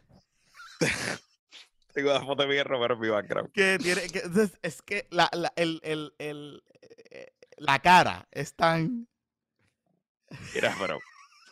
Ok, cabrón. Ok, vaya, si no ha ido, vaya a nuestro Twitter, a nuestro Instagram, a donde Porque sea. lo borraron, porque lo borraron ya de la página del municipio. Y busque el tweet que puso Jonathan, Call of Duty, Miguel Romero San Juan Ops. Analice, discuta y fundamente. ¿Qué carajo es esto, Jonathan Lebron? Ok, espérate. Un lado bueno, que Ajá. el patrocito Abraham no- lo puntualizó y es verdad. Ajá, ajá. Esta unidad especializada nunca había sido dirigida por una mujer. Y la historia detrás del video es entrevistar a la nueva directora de, de- o la capitana o lo que sea de la unidad táctica, Táctica del, de- munici- del municipio de San Juan. De la Policía Municipal. Ajá, y la policía municipal y congratulations y de verdad, y, coño, qué bueno, tú sabes, pues, eh, la-. Qué Ajá. cool, cool, Qué bueno, súper. Ese, esa era la idea, esa era la idea detrás del video. Lo que pasa es que a alguien se le ocurrió en el departamento de comunicaciones del municipio de San Ajá, Juan ajá. hacer una historia, eh, un trailer, un videojuego con la unidad Sí, táctica del municipio de San Juan. correcto. Y no solo es que es un video, es que yo no sé de dónde puñeta a alguien se le ocurrió hacer un video de seguir una persona dentro de una escuela. No, y los tiros son, le pusieron una GoPro así, primera A la- a las persona. Parece un, parece un juego de video. Tú estás así con, con, el, con, con la, yo no sé qué R, con la R15 entrando a la escuela, así a un salón, como. Ya lo mano. Este, nada. Pues, Entonces la cosa es que... excelente, excelente uso de los se- fondos públicos. no, no te solo, o sea, yo te voy a decir algo. En verdad, yo entiendo lo que querían hacer. Yo entiendo lo que Sí, querían sí, hacer. Yo entiendo lo que querían, o sea, el- el- yo entiendo. Y, y, y le tengo que dar unos puntos, unos brownie points Ajá, por ajá. creatividad. O sea, esto es una manera cool y sí, efectiva sí, de, llevar o sea, mensaje, de llevar bien. mensaje. De, Dar a conocer, subir la moral de la policía. Exacto, de exacto. gente, whatever. Sí, sí. Sí, está bien, está bien. Y está bien grabado, está bien Ajá, editado. está bien hecho, está bien hecho. está bien hecho, está bien hecho. Pero puñeta, o sea, cabrones, ¿cómo, cómo, o sea, a quién se le ocurre hacer una operación táctica en una escuela? Entonces la cosa es que sigan al tipo, el tipo entra a un salón de clase, pupitre, salón de clase, el salón de clase está vacío, porque si tú me dices a mí que el salón de clase está lleno y que es una situación de, de peligro para los estudiantes y que tuviste que llamar a la... a- no, no, no, no, no. Esto es un tipo que literalmente se metió a una escuela pública, a una escuela, pupitre, ellos lo siguieron y lo sacan en formación del salón. ¿What? O sea, como que... eh, Olvídate, la- las optics son Ah. horribles, horribles, horribles, horribles, horribles. Entonces, este, claro, el cuchilleo y la cosa es que cuando tú leas los comentarios, esta unidad, estas unidades tácticas de la Policía Municipal de San Juan, históricamente, particularmente desde la época de Santini, han, han sido utilizadas para criminalizar estudiantes, para meterse en barras gay, para meterse en, en, en, en- la, es la guardia petro- pretoriana de la capital, tú sabes. el eh, caso de la Betsy. Sí, sí, el sí. caso de la Betsy. El, Exacto. pri- el caso de la Betsy fue precisamente una intervención de una unidad de, de narcóticos táctica o lo que sea, que ahí llegaron con, con, con policía, qué sé yo, y se dieron cuenta que encontraron allí a Santini bebiendo ron. Mm. Tú sabes, entonces la cosa es esa, que, que históricamente la Policía Municipal de San Juan ha tenido una, unas serias deficiencias de violaciones o, o llamados de violaciones de o querellas de violaciones de derechos civiles o persecución con esta guardia militarizada. De hecho, la policía, oye, que aquí mucha gente me dice, ah, que Yulín no, Yulín no cambió eso, Corillo, tampoco. Yulín quizás la- las dejó de utilizar menos, pero no, de- no cambió eso. O sea, la policía, la policía de San Juan seguía igualmente militarizada. O, se olvidan ustedes del cateo patrio. O sea, el cateo patrio estaba cimentado alrededor de la, de la, de la estructura de la policía militarizada de San Juan. Y, y San Juan, eh, desde que se aprobó el, el, Patriot Act, que básicamente después del, del 9-11, Ujú, ujú, se le ujú. dieron a muchas policías estatales y, y ciudades y, y qué sé yo, acceso a fondos federales para militarizar las policías, como supuesta respuesta al counterterrorism. Y básicamente tú ves policía y usted busque, hay varios documentales de eso y Vice lo ha reseñado en un sinnúmero de ocasiones. Las protestas que hubo eh, contra muertes de ciudadanos eh, afroamericanos en Estados Unidos, que hubo en San Luis una, y hubo que tú veías las policías que parecían básicamente ejércitos, ejércitos. Cuando tú ves detrás, es que son policías que han recibido mm, billones de dólares en fondos federales para comprar artículos militares y básicamente son policías civiles, civiles militarizadas. Con tanques, con con chalecos, con pistolas, olvídate. Esas cosas bien locas, sí, bien sí, locas. sí, Y la policía municipal de San Juan, cuando estaba Santini, pedía billetes para eso heavy, heavy. De hecho, en parte la oficina que Santini abre en Estados Unidos, en Washington, además de darle, de que si viera para que su hija, que mientras estudiaba en Estados Unidos, fuera allí a eh, papelonier y Ok. peliculear. No sabía Eh, eso. Ajá. Cosas, eh, cosas uno averigua. Ajá, ajá, Un saludito. ajá. Además de eso, eh, esa oficina que abre Santini en, en Washington, en parte, se encargaba de pedir chavos para esto, para Ah, la policía. Seguro, seguro, claro. Sí, O sí. sea, ese era el, ese era el, ese era el viaje. Este, pero nada. eh, lo quitaron de la, lo quita- el, el calentón que recibió el municipio lo quitó de sus redes sociales, pero nada, está en las redes sociales de Puestos por Problema, que ahí no lo vamos a quitar. Mm, No, la- está en las Ah. cuentas. Síganos en todas las redes sociales. Uno sea el Patreon, patreon.de para el problema. Exacto. Le mandé los numeritos a Jonathan hoy de- del Patreon. Estamos rompiendo récords. Todos los récords se están rompiendo. Sí, sí, así que gracias a todos y todas. De verdad que está súper nítido. Todas las mañanas el bizcochito report. Eh, y el mal regresamos pues el miércoles con el PPP extra. El miércoles PPP extra. Así que nada, que la fuerza la acompañe. Se Ah, y las taquillas para el in July siguen calendario para irse a la venta el primero de junio. Primero se va a la venta para el Patreon y una semana después lo abrimos al público en general. El Christmas in July va a ser el sábado 23 de julio. Sábado 23 de julio, para los que estén en la diáspora y quisieran planificar. Yo sé que los pasajes están caros, chequen, pero va a ser ese día. Va a ser un evento de todo el día, como cual se paren desde la 1 de la tarde hasta las 9 de la noche. Eh, y va a ser comida, open bar, música por Pimpiren y vamos a grabar el episodio Vamos a grabar el episodio ahí con ustedes. Sí. Así es, así que ya. Se- que la fuerza la acompañe. Se me cuidan, muchachos. Buen fin de semana. De- eh, va a ser calor. Se, Ah, chacho, apaga, ese, apaga ese aire que se cae, se cae todo. se cae la cosa. Que se me cuida, muchachos. Bye. Bye.